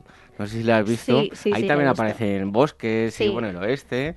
Bueno, de ahí también, em, uniéndolo a la pregunta que te voy a hacer ahora, y es que siguiendo bueno, con el hilo de la fantasía, eh, hace un rato nos te preguntaba sobre los bosques más antiguos, pero has encontrado ejemplos de, estos paisajes en, la ciencia ficción, algún paisaje futurista o extraordinario, como por ejemplo en, Westworld, en otros muchos sitios. Sí, sí, además que esto es una historia porque yo hace unos meses eh, estaba tirándome de los pelos porque no encontraba nada de, ciencia ficción. También tengo que decir que yo soy mucho más aficionado a lo que es la literatura más fantástica de elfos, eh, magos eh, y todo eso, ¿no? pero, pero bueno, sí había leído algo, pero no había encontrado, mm, digamos, cosas contundentes. Entonces digo, ay, madre mía, aquí tiene que haber bosques, seguro, seguro. Hasta que, bueno, buscando, buscando y tirando del hilo, eh, ahora mismo no sé cómo, no sé cómo voy a gestionar este capítulo del libro, te lo digo sinceramente, porque hay muchísimos, muchísimos paisajes eh, y, y, muy dispares entre sí que, que bueno, es quizás pues un tema digno de estudio aparte, ¿no? Por ejemplo, eh, Julio Verne, que lo conocemos todo el mundo, ¿no? Eh, había una parte que me, que me apasiona muchísimo y son los bosques submarinos. Y claro, 20.000 leguas de viaje submarino te hace una descripción del bosque submarino por el que van mm, preciosa. Eh, luego alrededor de, la luna también os cuenta que la cara oscura de la luna, que nunca se ve, también está llena de vegetación. ¿no? Por ejemplo, Úrsula Le Guin, eh, con su, el nombre del mundo es bosque, es igual un, ejemplo bastante característico de, estos paisajes de la ciencia ficción. Hiperbórea, como ya hemos dicho antes, de Clark Aston Smith, que, bueno, digamos que es también como de una corriente que viene muy paralela a, digamos, a la corriente más o menos apocalíptica o así, decirlo entre comillas, como Lovecraft, con, ¿no? con paisajes también muy oscuros, pero muy... Eh, no sé eh, um, cómo describirlos, pero vamos, como muy oscuros, muy como muy pesados, ¿no? Que no son para nada para nada agradables, ¿no? Por ejemplo, en el juego de Ender, que también, bueno, es otra otra serie de, de libros de ciencia ficción. En Ender, el, el, Senocida, hay ejemplos de, de, plantas o de bosques, digamos que como con conciencia propia, ¿no? Entonces hay, bueno, muchísimos. Y H.G. Wells también, en La máquina del tiempo, ¿no? Eh, muchísimos. y, si, y si quieres profundizar ya, no tanto en la literatura, pero en el cine, Tim Burton tienes ahí ya, ¿eh? un auténtico filón. Total. Es que, bueno, en el cine no me he querido meter porque, claro, si no se me iba. bueno, em, hemos hablado de mm, paisajes con un carácter un tanto dual pero en la literatura de terror eh, no hay oportunidad para, esta escala de, grises, ¿no? ¿Qué tipo de bosques vamos a encontrar en este género? Hablaba yo antes de, Drácula. Frankenstein también, ¿no? También, también, bueno, ah, pero Drácula, digamos que pasa como que los describe mejor, ¿no? La verdad es que aquí yo mm, tampoco, tampoco soy muy objetiva porque es que me encanta. También el, terror me encanta y la descripción de los bosques en la, literatura de terror me, encanta. Eh, sí que es verdad que en el romanticismo, y eso también lo hablamos, creo recordar, en el anterior programa en el que, en el que estuvimos, eh, digamos que tiene como esa dualidad el sentir romántico de que lo que son paisajes que, que pueden provocar pavor o que o, que son demasiado violentos generan, eh, digamos, también eh, como, mm, como gusto por ellos, ¿no? Como, como placer. Eh, en lo que es la literatura romántica quizá podemos verlo. En lo que es la literatura más actual de terror, en las que a lo mejor hay asesinatos, a rituales bestias, ese tipo de cosas, la verdad es que la literatura pura, pura, puramente de terror, quizás más actual, ¿no? Eh, la escala de, grises no, no, no hay. Y bueno, sí, son bosques bastante, bastante oscuros, eh, con formas muy sinuosas y además hay hay muchos eh, ejemplares en los que además se describe, y, y, eso está muy bien, y a mí me viene genial, se describe no solo lo que se ve, sino lo que se oye, ¿no? Entonces, por ejemplo, ahí he querido incluir también eh, no sé si, si conocerás Mundo de Tinieblas, que pues Mundo de Tinieblas es como una, digamos, como un submundo que se ha creado, como un juego de rol eh, que se llama Vampiro. Mundo de Tinieblas está dentro, pues Vampiro, Hombre Lobo, Changeling, un montón de... Nunca he jugado un juego de rol, aunque... nunca, nunca. Bueno, pues mm, todo el universo de Mundo de Tinieblas, si te gusta el terror y todo eso, yo te lo recomiendo, porque además tienen muchísimas novelas. Dentro de Vampiro hay muchos clanes y cada clan tiene su novela.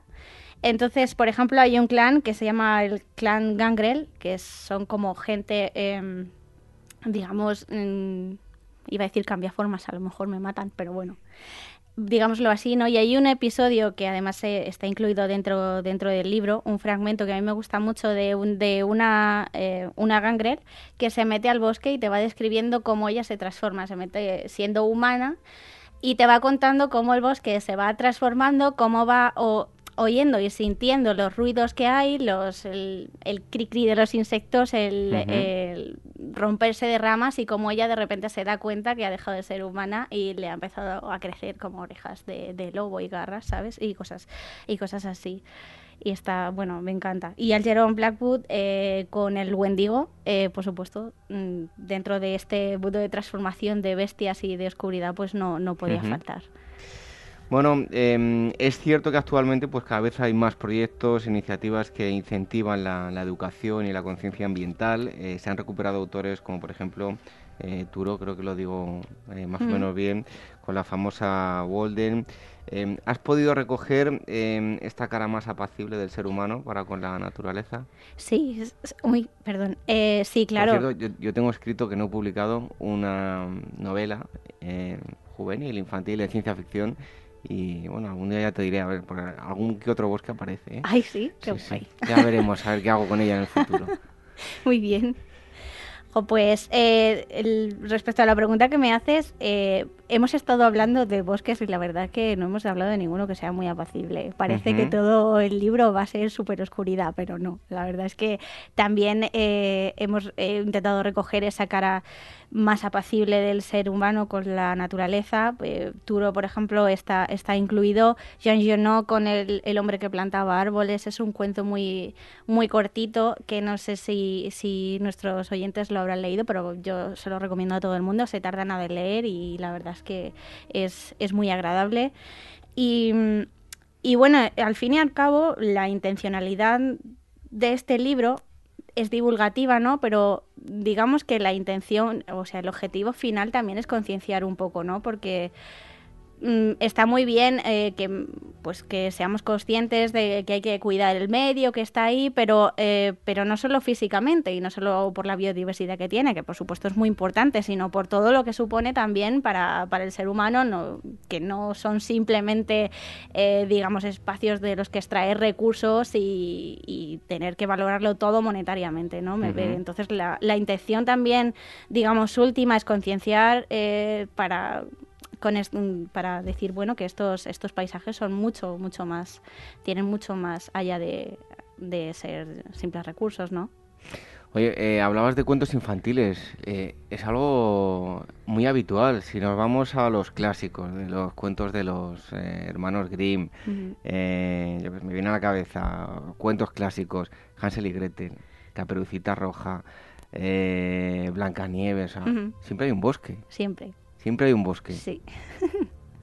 Además es que eh, el bosque, digamos que es pues, la, antítesis al mundo civilizado, aunque hay muchos cuentos en los que ni siquiera sale ninguna ciudad ni ningún pueblo, pero se podría entender que la, casa, digamos, el hogar donde están los niños, por ejemplo, en Hansel y Gretel, la casa de sus padres, el hogar, sería el mundo civilizado, sería el sitio que ellos conocen. Cuando ellos mm, se quedan abandonados en el, o bueno, se quedan abandonados, no, pero les abandonan en el bosque.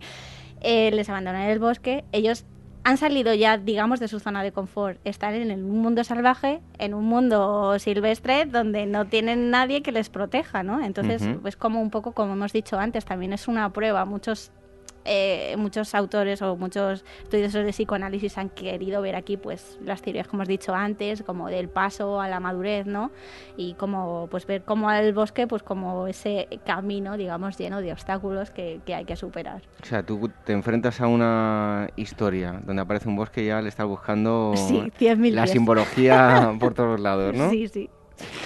Em, bueno, pues vamos a recordar, oye, una curiosidad, ¿por qué los bosques? ¿Por qué te has interesado por los bosques? ¿Cómo llegaron a ti? Pues la verdad ¿Fue algo que, buscaste o fue casualidad? Eh, no, o sea, son un, un, paisaje que siempre, siempre me han atraído, siempre me han gustado mucho. Empecé leyendo toda esta literatura fantástica que tiene muchísima naturaleza. Bueno, mis padres mm, desde pequeños a mi hermano y a mí siempre nos han llevado a conocer un montón la naturaleza, hacer un montón de viajes y bueno, eh, quieras que no, pues te va gustando más. No por el sitio en el que vivo, la verdad, porque yo vivo en Toledo y la verdad es que en mi pueblo sales al campo y solo hay, mm, ¿sabes? Campo. No hay, o sea, si hay árboles, hay olivos de plantación y ya. O sea, tampoco es que haya mucho, ¿no? Pero la verdad es que me, me ha traído desde siempre y bueno, la verdad es que lo de dedicarme a ello, digamos, profesionalmente, fue a partir del máster de, medieval, porque la carrera tampoco es que tampoco es que te enseñen esta parte de la historia, no nos vamos a mentir. O sea, ves la naturaleza mm, y te la explican a partir de necesitaban recursos para tal y para tal y para tal. Y ya está. Y fue, pues no sé, entre cosas que, que, fui leyendo, ideas, teorías que fui haciendo, hasta que de repente pues encontré, digamos, un camino por el que tirar y desde allí hasta ahora. Bueno, pues vamos a recordar a todos los oyentes que quieran formar parte de este proyecto, tienen hasta el 28 de junio. Hay una plataforma que se llama eh, libros.com. Bueno, explícanos tú mejor. Vale. Bueno, pues para todo aquel que esté interesado, interesada en, participar, en hacerse mecenas de Érase una vez el bosque, eh, solo tienen que entrar en la plataforma libros.com. Una vez que entren en la página, van a ver como una, una pestañita que pone libros en campaña. Pues pinchan ahí, salen todos los libros que están en campaña y tienen que buscar Érase una vez el bosque. Entonces, una vez que, lo vean, se pincha dentro. Hay un botoncito que pone Hazte mecenas se pincha y luego te salen todas las recompensas que hay. Ahí cada uno. Cada uno puede hacer lo que, quiera. Bueno, y si, bueno, si no puede participar como mecenas, la, la difusión también nos ayuda muchísimo, así que... Pues ya sabéis que tenéis ahí un proyecto al que apoyar, un proyecto amigo de Agora Historia.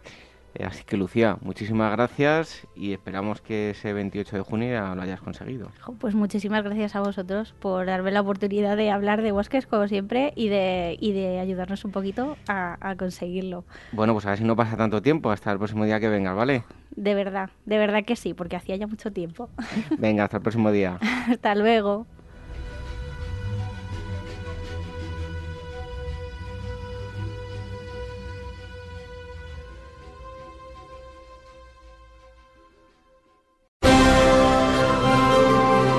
En la primavera de 1938 las tropas sublevadas logran alcanzar el Mediterráneo, la República Española queda partida en dos. Descartando la ocasión de dirigirse a Barcelona, Franco opta por lanzar su ofensiva contra Valencia, en un terreno abrupto y tenazmente defendido. Vive con despertaferro contemporánea este momento decisivo de la guerra civil saldado en el último instante con la última victoria defensiva de la República. A la venta en librerías, kioscos, tiendas especializadas y despertaferro-ediciones.com.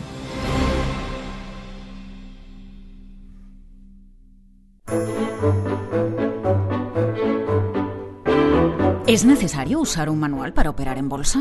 El manualillo nos dice que hay que mirar en Estados Unidos para también por correlaciones buscarlo en Europa, que es la debilidad, ¿no? O sea, el manualillo usted lo usa al final. Sí, no, al final siempre hay que acudir al manualillo porque si, si un manualillo pues no, no sabemos qué hacer, ¿no?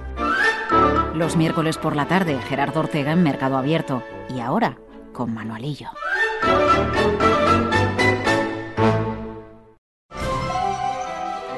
La llegada al mundo de un hijo o hija es algo único e irrepetible. Inmortaliza sus primeros días con fotografías y una estética muy cuidada. En DBO Estudio de Fotografía os harán un reportaje inolvidable, un tesoro para los padres y para los hijos. Toda la información en dboestudio.com.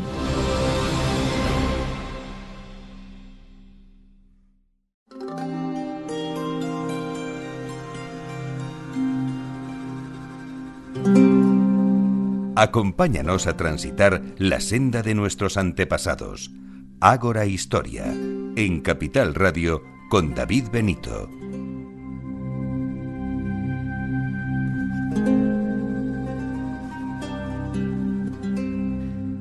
Les hablamos en estos próximos minutos de un monarca español, Felipe IV. Tal vez si han visto eh, películas, hayan leído otros libros, hayan, seguro que en esos libros resaltaba la parte más escabrosa, se, se, quería dar una imagen del monarca que ahora en este libro pues se viene a dar una imagen eh, diferente o al menos no tan escabrosa como lo que, lo que se ha hecho en anteriores trabajos.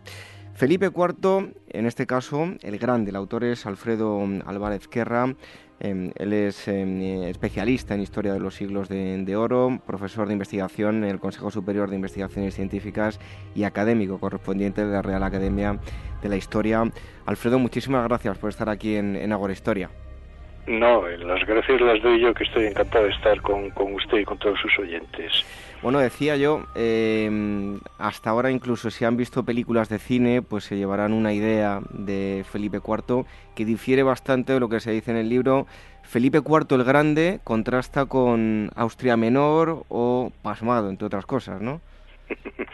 Sí, así es. Pero bueno, la, la, la, novedad no está en que se diga que Felipe IV es, es, Felipe el Grande, porque así se le llamaba ya en el siglo XVII. La pena es lo que tantas veces ha ocurrido con la historia de España, que se ha frivolizado, es todo más lúdico, más jocoso, eh, escabroso, en efecto escabroso y también, eh, no sé, absurdo, fundamentalmente absurdo. ¿no? El rey pasmao pues bueno, pues muy el rey pasmao que gobernaba eh, que, gobernaba dos, dos hemisferios y de Filipinas a Filipinas, ¿no? Es verdad que se perdieron territorios durante su reinado, afortunadamente, y, que, se firmaron paces por todas partes también, ya de, en época de agotamiento. Nada, no se puede decir que fuera un rey pasmado. Quien diga que es un rey pasmado es que no conoce quién fue Felipe IV, ni, ni su capacidad de trabajo y de gobierno. Vamos a retroceder al principio de todo. ¿En qué ambiente Venga. y en qué España nace Felipe IV? Uh -huh. eh, bueno, él nace, él nace en 1605 muere en 1665, vive pues 60 años, que es una, una edad interesante en aquella época, verdad, y eh, empieza a reinar en 1621 cuando muere su padre, Felipe III, que desde luego no fue un dechado en las tareas de gobierno ni, ni un gran trabajador, sino que, bueno, le cansaba, le cansaba lo de fijar la atención en la, en la documentación. Bien es verdad que Felipe IV recordaba cuando tenía veintitantos, treinta años, que su padre le, le, enseñaba, le mandaba a las reuniones de los consejos, le, es decir, que en definitiva, Felipe IV desde joven tiene una educación principesca, una educación para gobernar. La España en la que nace Felipe IV, 1605, es una España, la del reinado de Felipe III, pletórica donde las haya. No olvidemos que Felipe III recibe una herencia que la devuelve exactamente igual, eh, y esa herencia está compuesta también por los reinos de Portugal que había unido a la corona real eh, Felipe II. ¿no? Eh, o sea, estamos hablando de una época en la que, en la que desde Madrid se, o Valladolid, en el caso de Felipe III también durante cinco años y pico, se está gobernando el planeta prácticamente entero. Esto es así. Y, y, luego el pobre Felipe, pues bueno, pues tuvo esas desdichas de tres hijos naturales, perdón, de tres hijos legítimos que tuvo, le, se le murieron diez, que es una barbaridad, quedó viudo una vez, se le murieron sus dos hermanos, eh, no sé, todo, todo su alrededor. En fin, era una España unas condiciones de vida durísimas y políticamente España era, la monarquía de España, por decirlo en términos más concretos, la monarquía de España era la más potente que había en, en, en, en aquella época, cuando él nace, ¿no? Bueno, no sé si lo, lo, he dicho, el libro está editado por la Esfera de los Libros, hay que la, la editorial por todo aquel que, que, que, quiera buscarlo. La nota curiosa. Felipe, Felipe, IV el Grande en la Esfera de los Libros. Sí. Eso es. La nota curiosa es qué vinculación hay entre el cometa Halley y Felipe IV. es verdad, es, claro, eso es una de las cosas cuando uno está haciendo un libro de historia de, sobre un personaje del que o un reinado del que se llevan décadas leyendo cosas y un buen día caes en la cuenta de que has visto alguna gaceta en la Biblioteca Nacional o en la Real Academia de la Historia, alguna, en algún, sí, un panfletillo tal, y de repente caes en la cuenta y dices, claro, es que estaban contando que el cometa Halley pasó en aquel año de 1600, entre el 4 y el 5 debió ser, que pasó el cometa Halley, y lo vieron, astrónomos y oteadores de, los cielos lo vieron y lo describen como un presagio y un mal augurio, ¿no? Bueno, bien, pues y otros pues te dicen que no hay malos augurios entonces, sino, sí, pero vamos, sí, pasó el, el Halley, pasó cuando nació cuando nació Felipe IV, sí. ¿Cómo fue la, la jura eh, como príncipe de Asturias de Felipe? Jerónimos cuando era una criaturilla, eh, si mal no recuerdo tenía tres o cuatro años, y, y, normal, bueno, pues todos los reinos. Eh, le...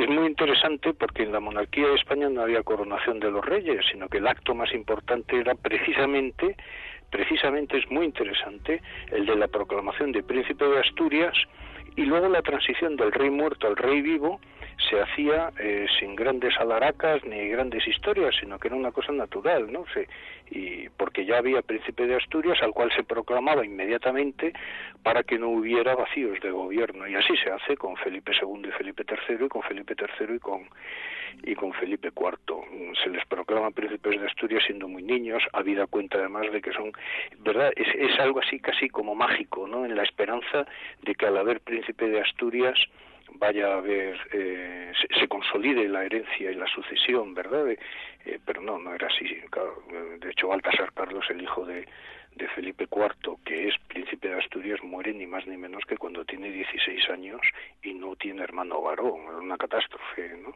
Sí. Uh -huh. eh, hablamos de la primavera de 1608. El príncipe estaba enfermo. Eh, bueno, sí. ¿qué, ¿qué, dolencias tenía? Es muy difícil saber qué dolencias tenían entonces, porque yo siempre he dicho que la mejor medicina que se conocía entonces era rezar, ¿no? y, poner el alma, encomendar el alma a Dios y esas cosas, ¿no?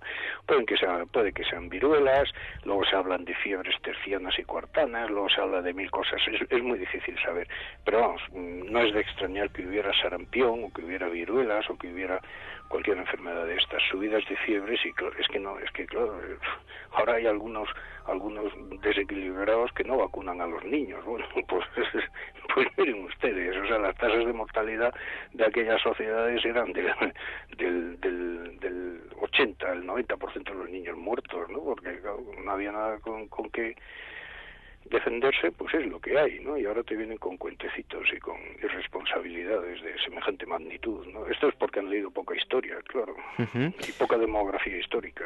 Bueno, hay, hay un personaje importante en la vida del príncipe, me refiero a um, Galcerán, eh, Albanel. Eh, ¿Qué supone en, la vida del príncipe? Bueno, Garcerán, eh, eh, Garcerán de Albanel, que es, un cura, es un sacerdote, es el maestro de Felipe IV y curiosamente Garcerán de Albanel, como su propio nombre y apellido indican, es un hidalgo catalán, es un hombre de linaje, de linaje catalán y que al criol le enseña todo. Lo que pasa es que no se ha trazado una biografía sobre Garcerán y, en fin, yo he podido dar algunas eh, noticias, he podido exhumar algunas noticias se sabe que después de ser maestro del príncipe, al principio prolermista y luego se va separando de Lerma, en fin, eh, eh, y su vida, su vida termina como, como arzobispo de Granada, ni más ni menos, ¿no? Es un personaje pues reconocido y sí, él, probablemente, probablemente esto es muy difícil de saber, ¿no? Pero él probablemente era más eh, realista que otra cosa, es decir, la autoridad real ha de estar por encima de cualquier otra consideración, ¿verdad? Y esto se lo debió inculcar a Felipe y, y, también, y curiosamente, el amor por la lectura y por los libros y todo esto que, que se lo inculcó, pero muy, muy bien a, al príncipe Felipe, ¿no? ¿Cómo fueron los años entre 1621 y 35 que en su libro bueno, aparecen reflejados eh, como años de, maduración? ¿Cómo transcurrieron para Felipe? Eso es, sí, bueno, es, a, mi modo de ver es una parte fastuosa de la vida de, este joven, de este joven rey. Tiene 16 años cuando es proclamado, eh, cuando es proclamado rey. E inmediatamente el conde, bueno, primero el tío de Baltasar de Zúñiga, pero después el conde duque de, el conde de Olivares, que todavía no es conde duque, se hace cargo del gobierno de la monarquía. Reina el rey y gobierna el, el valido. Y está muy bien además porque así las críticas no van contra el rey sino que van contra el valido. La figura del valido no hay que denostarla del todo. Es un primer ministro. Es un primer ministro que diseña que hace que tal pero él, él, también lo que hace es frenar los ataques contra el rey y eso está muy bien. Y si no que se lo pregunten a Carlos Stuart en Inglaterra que le cortaron la cabeza por ejemplo verdad y cosas por el estilo no él, él es el que aguanta el que aguanta las críticas, el conde de Olivares, ¿no? Y entonces él, a su vez también, mm, entre otras cosas, le, le, prepara viajes a Andalucía, viajes a la corona de Aragón, para que conozca sus reinos, y el, y el rey joven, y el rey muy joven, eh, pues acude a Andalucía y acude a, a aguantar las, las discusiones en las cortes de la corona de Aragón para conseguir dinero, para pues, para lo que se necesita un en, en, un imperio de esta magnitud, ¿verdad? Que es la defensa de, los territorios y todo esto, ¿no? Entonces es un periodo eh, eh, de, de, educación, de formación del gobierno político. Eh, pasa una gravísima enfermedad que se creen que va a morir, que se creen que va a morir. Eh, el conde duque, el conde de Olivares, le escribe memoriales políticos porque es un hombre que casi le duplica la edad, que tiene eh, pues treinta y tantos años el eh, don Gaspar de Guzmán y le escribe teorías políticas que el príncipe, eh, perdón, que el rey Felipe lee con detenimiento. es, un periodo interesantísimo en, el que el año clave más o menos es el de 1625 en el que todos los tercios están venciendo por todo el planeta, verdaderamente, por todas las partes que los enemigos de la monarquía eh, de la monarquía de España están, están atacando, ¿no? Y como testimonio, en el Salón de Reinos del Palacio del Buen Retiro se ponen 12 cuadros de batallas que se conservan, bueno, se conservan 11, pero da igual, están hoy en el Museo del Prado, entre otros la rendición de Breda o la defensa de Bahía de Todos los Santos. 1625 es un año espectacular y en esta consolidación de la gran monarquía tiene lugar la batalla de Nerlingen en 1635, con la cual se frena el avance luterano sobre el sur de Europa y Francia no lo puede soportar y Richelieu le declara la guerra, o Luis XIII le declara la guerra a Felipe IV.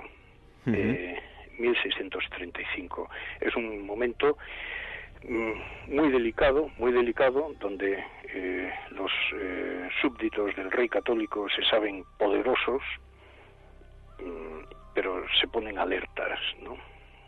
y ahí termina una segunda fase de la vida de, de la vida del, rey Felipe en 1635 con la declaración de guerra de Francia, que es a todas, a todas luces es incomprensible, ¿no? porque es un rey, un rey católico que le declara la guerra a otro rey católico eh, por, por, por, cuestiones que no tienen nada que ver con las defensas de los territorios, sino para frenar eh, el, poder del otro rey católico y apoyar a los luteranos. Es una cosa inconcebible, lo típico de los franceses que traicionan, lo habían hecho con los turcos, lo el tronco, el tronco religioso, eh, religioso común.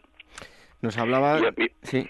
Sí, por favor. Sí, no, le iba a comentar que nos hablaba de la importancia del conde duque de Olivares en la vida de, Felipe IV, pero habla también en el libro de que la muerte del conde duque de Olivares supone una liberación para el monarca. Sí. Sí, sí, sí, en efecto, sí, no tengo ninguna duda. Es decir, el, conde de Olivares, a partir de, bueno, el memorial de la Unión de Armas y tal, duque de San Lucas la Mayor, mm, eh, ejerce demasiada, tal vez demasiado protección, ¿verdad? Demasiada protección sobre el rey y al rey lo que le apetece es emular a Carlos V y al rey lo que quiere es emular a Felipe II y el rey quiere gobernar también. Pero es esto es la protección no no vamos a no, no es abulia en el rey ni mala intención en el en el primer ministro no sino yo insisto en el concepto de la protección de la figura del rey. Eh, claro, cuando el conde duque cae, bueno, después de 1635 tiene lugar el trágico año de 1640 con la rebelión primero los catalanes, ¿no? La traición de los catalanes y en segundo lugar el, el levantamiento en Portugal y ya sí ya se desata una tormenta política contra el conde duque de Olivares que acaba ya ya tenía un poco perdido el juicio y acaba solicitando retirarse a sus estados cosa que le concede que le concede Felipe IV y el conde duque deja ya se retira a, a Loeches y a Toro y pierde pierde el juicio y muere. Bien, pues, a partir de este momento, inmediatamente, con Olivares, con Olivares eh, ejerciendo el poder, ¿eh? el rey ha sido ya capaz de decir, bueno, ya está bien, entonces hace su primer viaje hacia hacia el frente de Cataluña porque él lo que quiere y llevaba queriéndolo hacía mucho tiempo es ir a la guerra como tiene que hacer un rey del siglo XVII, ¿no? Por ejemplo, es un, es un ejemplo que pongo, ¿no? Bueno, ¿cómo de importante? Porque claro, em, hablábamos también de, toda esa leyenda negra, pero algo también relevante es el arte, ¿no? ¿Cómo de importante es el arte en la vida de, Felipe IV? Claro, es que, es que yo es que no puedo entender que se hable de un Austria menor o de un rey pasmado cuando resulta que el Museo del Prado, medio Museo del Prado, se debe a, la colección de pinturas de este rey, ¿no? que, pero vamos, que la pintura no es un, no es un una creación estética de una mente humana, ¿no? En un, en un, en un cuadro del siglo XVII hay estética, pero hay también mitología, pero hay política, hay ideología, hay mil cosas, depende del cuadro que ante el que estemos, ¿no? Y Felipe IV anima a, a, esta pintura, tanto como que eh, pues él dialoga y debate y sube a los andamios y mira y ve y está encantado con un tal Pedro Pablo Rubens, o con otro que se llama que se llama Diego Velázquez, ¿no? Eh, y, Rubens copia a Tiziano y Tiziano había sido pintor de Carlos V y de Felipe II, pues estamos otra vez con la continuidad, ¿verdad? Eh, de, los pintores del XVI en el siglo XVII y del rey en el XVII, eh, que hace cosas como en el siglo XVI, pues porque admira mucho a su abuelo y a su bisabuelo y, y, en el Palacio del Buen Retiro que se construye, bueno, pues demasiado rápidamente tal vez, es verdad, pero es un gran palacio con unas construcciones, con una decoración interior increíble, increíble y, y, se anima a pintores, el conde duque de Olivares, y la gente lo sabe, los pintores lo saben, que el rey católico ¿eh? pues pues pues está decorando el Alcázar y decora el Escorial también, como no, y, la Torre de la Parada y el otro Palacio Real y el otro y el otro. Eh, hay un mundo cultural, un mundo cultural ideológico alrededor del rey eh, que resulta fascinante. Pero es que el, el Palacio del Buen Retiro dirige teatro y escribe teatro, pues un tal Calderón, ¿no? Y por allí anda otro que se llama Quevedo y el otro. Sí, es que es el siglo de oro de las letras.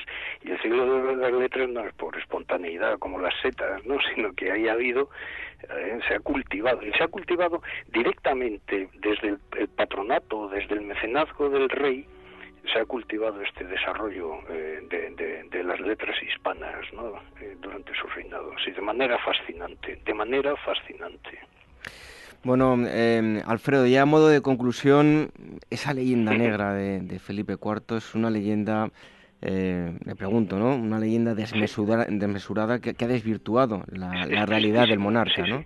Sí, sí, a mí me parece que es una cosa tristísima. Es decir, del rey, es que hubo, es que fíjense, fíjense lo que, lo que da de sí la novela histórica. Hubo en el siglo XIX un individuo que escribió un texto en el que le asignó más de 30 hijos naturales, sin documentación ni manera de, de más de 30 hijos o yo qué sé cuántos, en una novela a Felipe IV. Y esto tuvo un éxito que se quedó con la copla de que a Felipe IV lo único que le interesaban eran dos cosas y la otra era el arte, ¿no? Y con esto queda todo. Y es, de verdad, da tanta pena porque es un rey que escribe a lo largo de su existencia más de tres introspecciones de su propia vida. Es decir, un rey que se autobiografía. Es un rey que monta una biblioteca de carácter, bueno, no es gran cosa, pero hace una biblioteca en el Alcázar de Madrid para competir con la del Escorial. No lo puede conseguir de ninguna manera, ¿no? Pero bueno, quiero decir que tiene una biblioteca de uso a mano. Es un rey que apoya, ya digo, el arte, las letras y, y todo lo que haga falta. Pero sobre todo, sobre todo, cuando un historiador, como somos los historiadores de ahora que nos movemos en las fuentes de archivo, y vemos la cantidad de consultas administrativas y burocráticas que anota el rey. El rey se pasaba el día trabajando, conocía perfectamente todos sus estados, conocía la situación de todo y, y opinaba sobre todo. Bien o mal, yo creo que generalmente bien, entonces, claro, que se quede que se quede la idea de que el rey solo pensaba en dos cosas, insisto, y la otra era en el arte y, en Velázquez, pues, pues es que es, es muy triste. Es muy triste porque los españoles, los españoles, hemos tenido la, la, fantástica idea de machacarnos, de machacarnos, machacando nuestra propia historia, que yo no acabo de entenderlo porque sería conveniente que se supiera, ¿eh? Al cardenal Richelieu le separaron en la revolución, le separaron la cabeza del cuerpo. Y no se sabe dónde está el cuerpo porque lo echaron en una fosa común y la cabeza anda por ahí metida debajo de unas losas de, de cemento. Mm, esto en Francia, ¿eh? o sea que ahí hay tema ahí hay tema aún para, y aquí pues pues nos, nos pensamos que, que este Felipe IV el siglo XVII el siglo de la crisis pero qué disparate pero cómo se puede estar 100 años de crisis 100 años de crisis en qué en un imperio biemisférico en un imperio sí bueno si quieren pues en 1650 esto es ya un desbarajuste por causas internas pero no porque el rey fuera un abúlico sino porque no se podían apagar todos los fuegos. Eh, bueno, en 1650, 1660 sí, es, es trágica la situación y el heredero que viene, pues claro, también es trágico, el pobre Carlos II, sí. Esto, pero se aguantó, perdón, y con esto termino, pero se aguantó otra vez más el desmembramiento de la monarquía de España que mm, se podría haber conseguido porque los enemigos de la monarquía sí lo querían con la guerra de sucesión y no se pudo hacer tampoco. Luego debimos tener una gran diplomacia capaz de, engañar a los demás ¿no? y, disimular ¿no? La, la, situación de la monarquía y todo esto. Es fascinante, bueno, ¿qué le voy a decir? Es mi oficio. Y luego, claro, la gente se queda con, con una imagen que es la del cine, la película, si todos seguro que recordarán a Gabino Diego, el válido Javier Gurruchaga. Gabino Diego, que, que, da, que como aquí dice, da muy bien, es que uh Felipe IV, pero claro, es que no puede ser, es que no es esto, no es esto, no es así, no es así. Bueno. Y, Felipe IV, y Felipe IV cometió, como buen hombre, como buen político, como buen gobernante, muchos errores y no supo calcular el mundo en el que vivía. Sin duda alguna, él estaba convencido de que las cosas pasaban porque Dios quería que pasasen así. Él era providencialista. Y curiosamente el cardenal católico de Richelieu o de Mazarin, el sucesor, resulta que eran que eran posibilistas completamente, eran unos cínicos, vamos, quiero decir, es que eh, el mundo al revés y él pensaba que Dios le, le, castigaba sus pecados contra, sobre sus vasallos. Sus, pecados se, se cebaban en, en los vasallos. Eso por una parte, pero por otra parte estaba convencido de que como la monarquía de España y los y sus súbditos eran los que más habían hecho por defender la única y verdadera religión, que era para ellos la religión católica, Dios ayudaría. Bueno, pues esto es lo que hay. Bueno, pues todo aquel que quiera profundizar en la vida de, Felipe IV mucho más allá de lo que se ha dado a, conocer, que es su leyenda negra, pues lo tiene en este libro, Felipe IV el Grande, el autor es Alfredo Álvarez Guerra y está editado el libro por la Esfera de los Libros. Alfredo, muchísimas gracias por haber estado aquí con nosotros en Ágora Historia. Un fuerte abrazo. Muchísimas gracias por haberse acordado de mí y les agradezco mucho que hayan contado conmigo y, y un saludo a todos sus oyentes. Hasta pronto.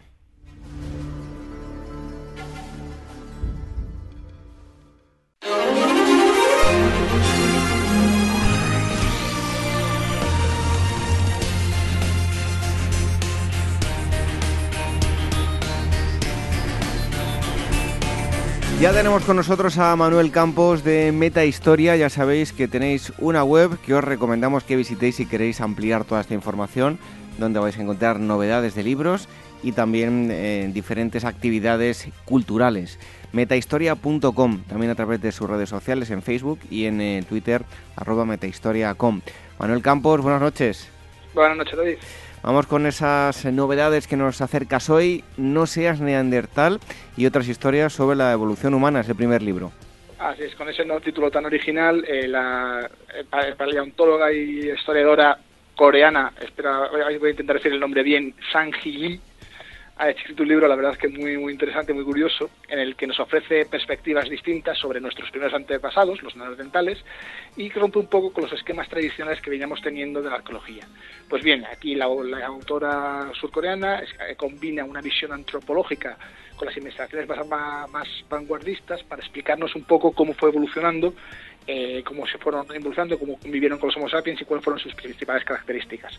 La verdad es que es un libro muy interesante, muy divulgativo, enfocado al grupo, al gran, al gran público. La verdad es que es una obra que para todo aquel interesado en, en, vamos, en la prehistoria es un referente imprescindible. Otro de los libros de todo un clásico de em, Martín Almagro Gorbea, Los celtas, imaginario, mitos y literatura en España. La verdad es que sí, Martín Almagro Gorbea, para todo el mundo que sea un poco interesado en el mundo también de la, de la arqueología y de la prehistoria española, pues es un referente incuestionable. Este libro que publica Almuzara recoge un uno de sus estudios sobre, sobre los celtas. Es decir, se centra sobre todo en los mitos, en la literatura en cómo se fueron configurando eh, a lo largo de los años esa imagen que se tenía sobre los celtas en España, pero también en el resto de Europa, y cómo se fue construyendo, incorporando a la mitología y a la leyenda española. Pues bien, este libro rastrea todo, todo este pasado, toda esta, esta literatura, intenta explicaros un poco quiénes fueron los celtas y cuáles fueron sus costumbres y tradiciones. Y el tercer libro, El juramento de Aníbal, de John Prevas, Manuel. Así es, pues este libro que publica la teoría de Daza aborda la figura de los grandes generales de la historia de la antigüedad clásica romana. la verdad es que fue Aníbal, yo creo que todos nuestros oyentes sabrán quién fue, puso contra las cuerdas al ejército romano, estuvo a punto de incluso llegar a Roma.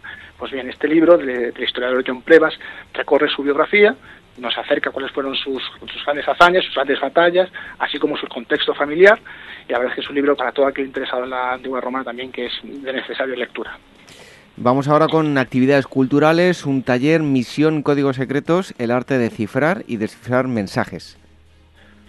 Pues como llega ya el verano y en verdad ya las actividades, eh, las conferencias y las actividades más académicas ya están terminando, pues hemos tenido, vamos, se nos ha ocurrido buscar actividades más lúdicas, más para la familia y hemos encontrado esta, esta actividad, este taller que organiza Cosmo Caixa eh, Barcelona, que a partir del 23 de junio podrán acudir familias y ellos.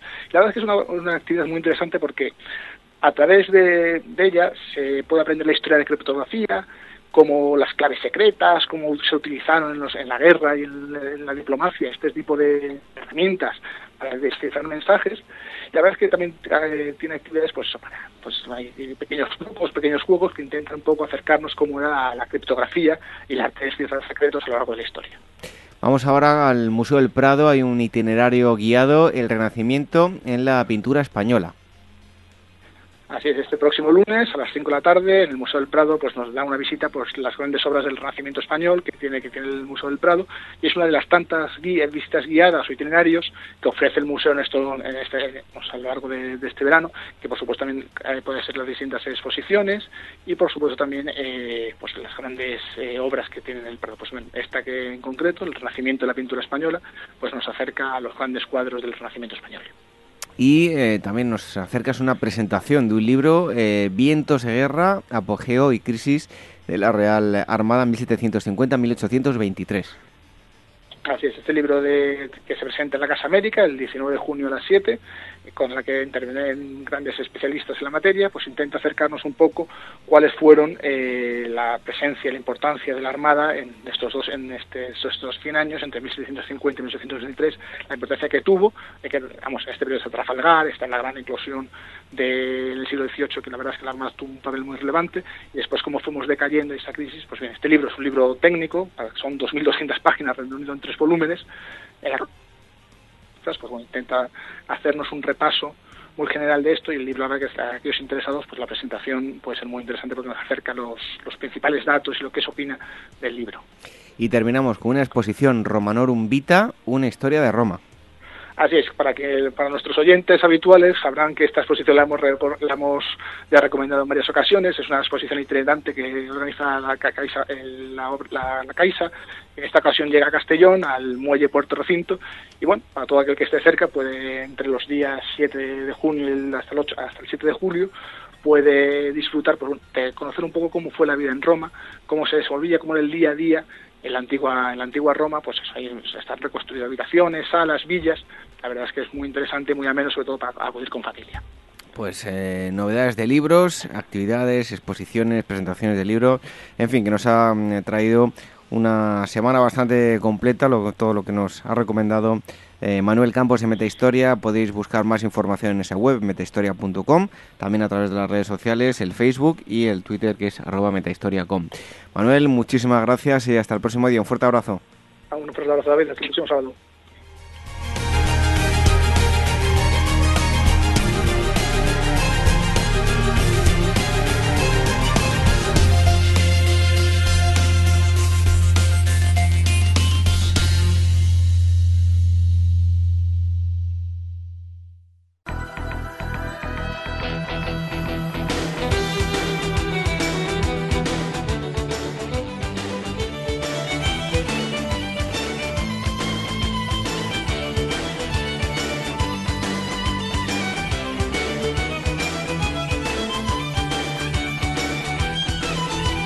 Antes de terminar el eh, programa, como siempre, las efemérides, tal día como hoy, 16 de junio del año 1598, unos 20 barcos y cerca de 2.000 marinos ingleses dirigidos por el tercer conde de mm, Cumberland asaltan San Juan de Puerto Rico logrando la rendición del gobernador español Antonio de Mosqueras, aquí en la ciudad de la que se retirarán el 27 de agosto y en 1858 muere en Londres, en Reino Unido, John Snow, médico inglés fundador de la epidemiología que demostró, entre otras cosas, que el cólera estaba causado por el consumo de aguas contaminadas con materias fecales durante la epidemia londinense de 1854, con lo que finalmente logró salvar muchas vidas.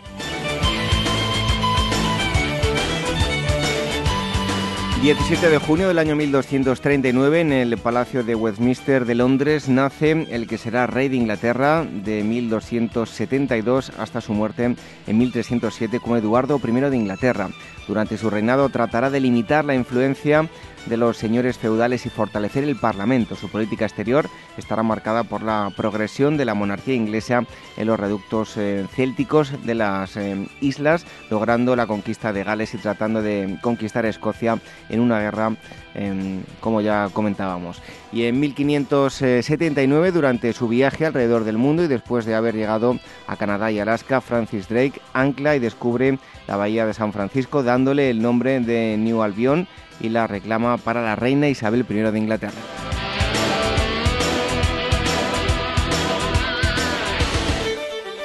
18 de junio del año 1155 en Roma, el Papa Adriano IV corona emperador de Alemania a Federico I Barbarroja. Al poco tiempo, Federico I estará guerreando contra Adriano por el apoyo que éste le otorga al rey de Sicilia, Guillermo. Y en 1940, en un mensaje emitido desde su exilio en Londres, Reino Unido, después de la caída de Francia bajo el yugo nazi, el general francés Charles de Gaulle hace un llamamiento a sus compatriotas para seguir luchando en la Segunda Guerra Mundial bajo su liderazgo.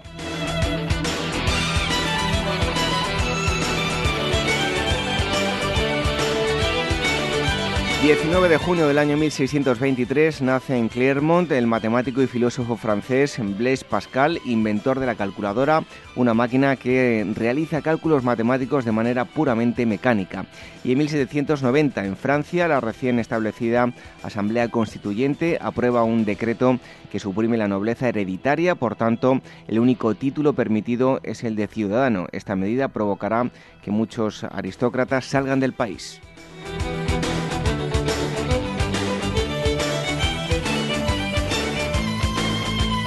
20 de junio del año 1597 muere en el archipiélago de Nueva Zelanda, eh, perdón, de Nueva Zembla, en Rusia, víctima del escorbuto y tras más de un año de estar aprisionado entre los hielos, el explorador del Ártico Willem Barents. El gobierno de los Países Bajos había encargado a Barents la búsqueda de un paso por el noroeste hacia China en el año 1594.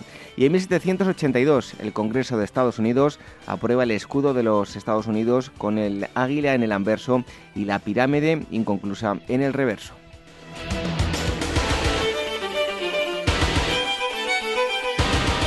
21 de junio del año 217 a.C., los romanos, liderados por Cayo Flaminio, son eh, emboscados y derrotados por Aníbal en la batalla del eh, lago eh, Trasímeno. El propio Cayo cae muerto junto a otros 15.000 soldados, otros 10.000 resultan apresados. Aníbal pertrecha a sus tropas con las armas romanas. Y en 1824, en el Reino Unido, después de 25 años de prohibición y en un gesto insólito en toda Europa, los trabajadores industriales británicos recuperan el derecho a organizarse en sindicatos y recurrir a la huelga en defensa de sus intereses, al anular el gobierno conservador la prohibición que había estado en vigor desde la aprobación de la Combination Act en el año 1799.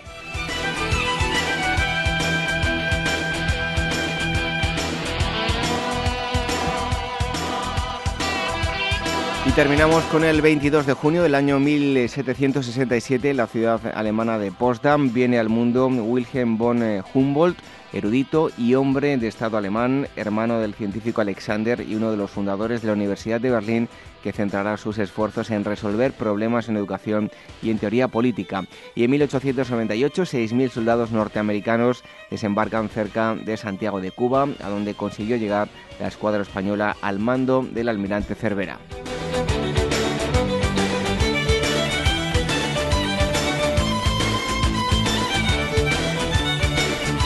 Las efemérides históricas, acontecimientos relevantes de nuestra historia desde el 16 eh, de junio hasta el día 22. En un momento, la despedida.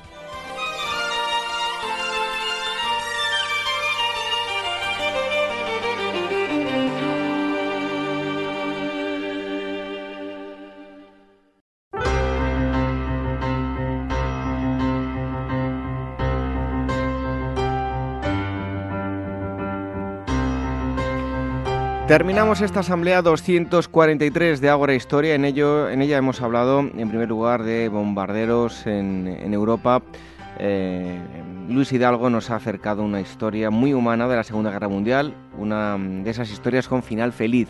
Después Lucía Triviño nos ha presentado un subproyecto, un libro que trata sobre los bosques, la naturaleza a lo largo de la historia y ahora mismo está en plena campaña de crowdfunding. Y el eh, tercer gran bloque, junto al historiador Alfredo Alvar, hemos em, tratado la figura del monarca español Felipe IV. Eh, tratado muy mal por la leyenda negra en su momento eh, que, bueno, lejos de ser considerado en, vida, el rey pasmado fue apodado como el Grande. Desde luego que se han dicho muchas cosas sobre este personaje y no todas han sido ciertas. Les agradecemos y les invitamos a que nos sigan enviando las valoraciones eh, a través de los eh, podcasts en iVoox, en iTunes, en Spreaker. Ya saben que también nos pueden escuchar a través de las ondas en la sintonía de Capital Radio, a través de la aplicación de mm, Capital Radio, también los domingos a través de Radio Sapiens, así que les invitamos a que visiten radiosapiens.es. Y eh, les agradecemos y les pedimos que sigan de esa misma forma enviándonos los comentarios, las, em, los me gusta, tanto en iVoox como en Spreaker, y las valoraciones en, iTunes. Semana tras semana iremos mandando abrazos y les, eh, les nombraremos a todos ustedes los que nos van dejando mensajes.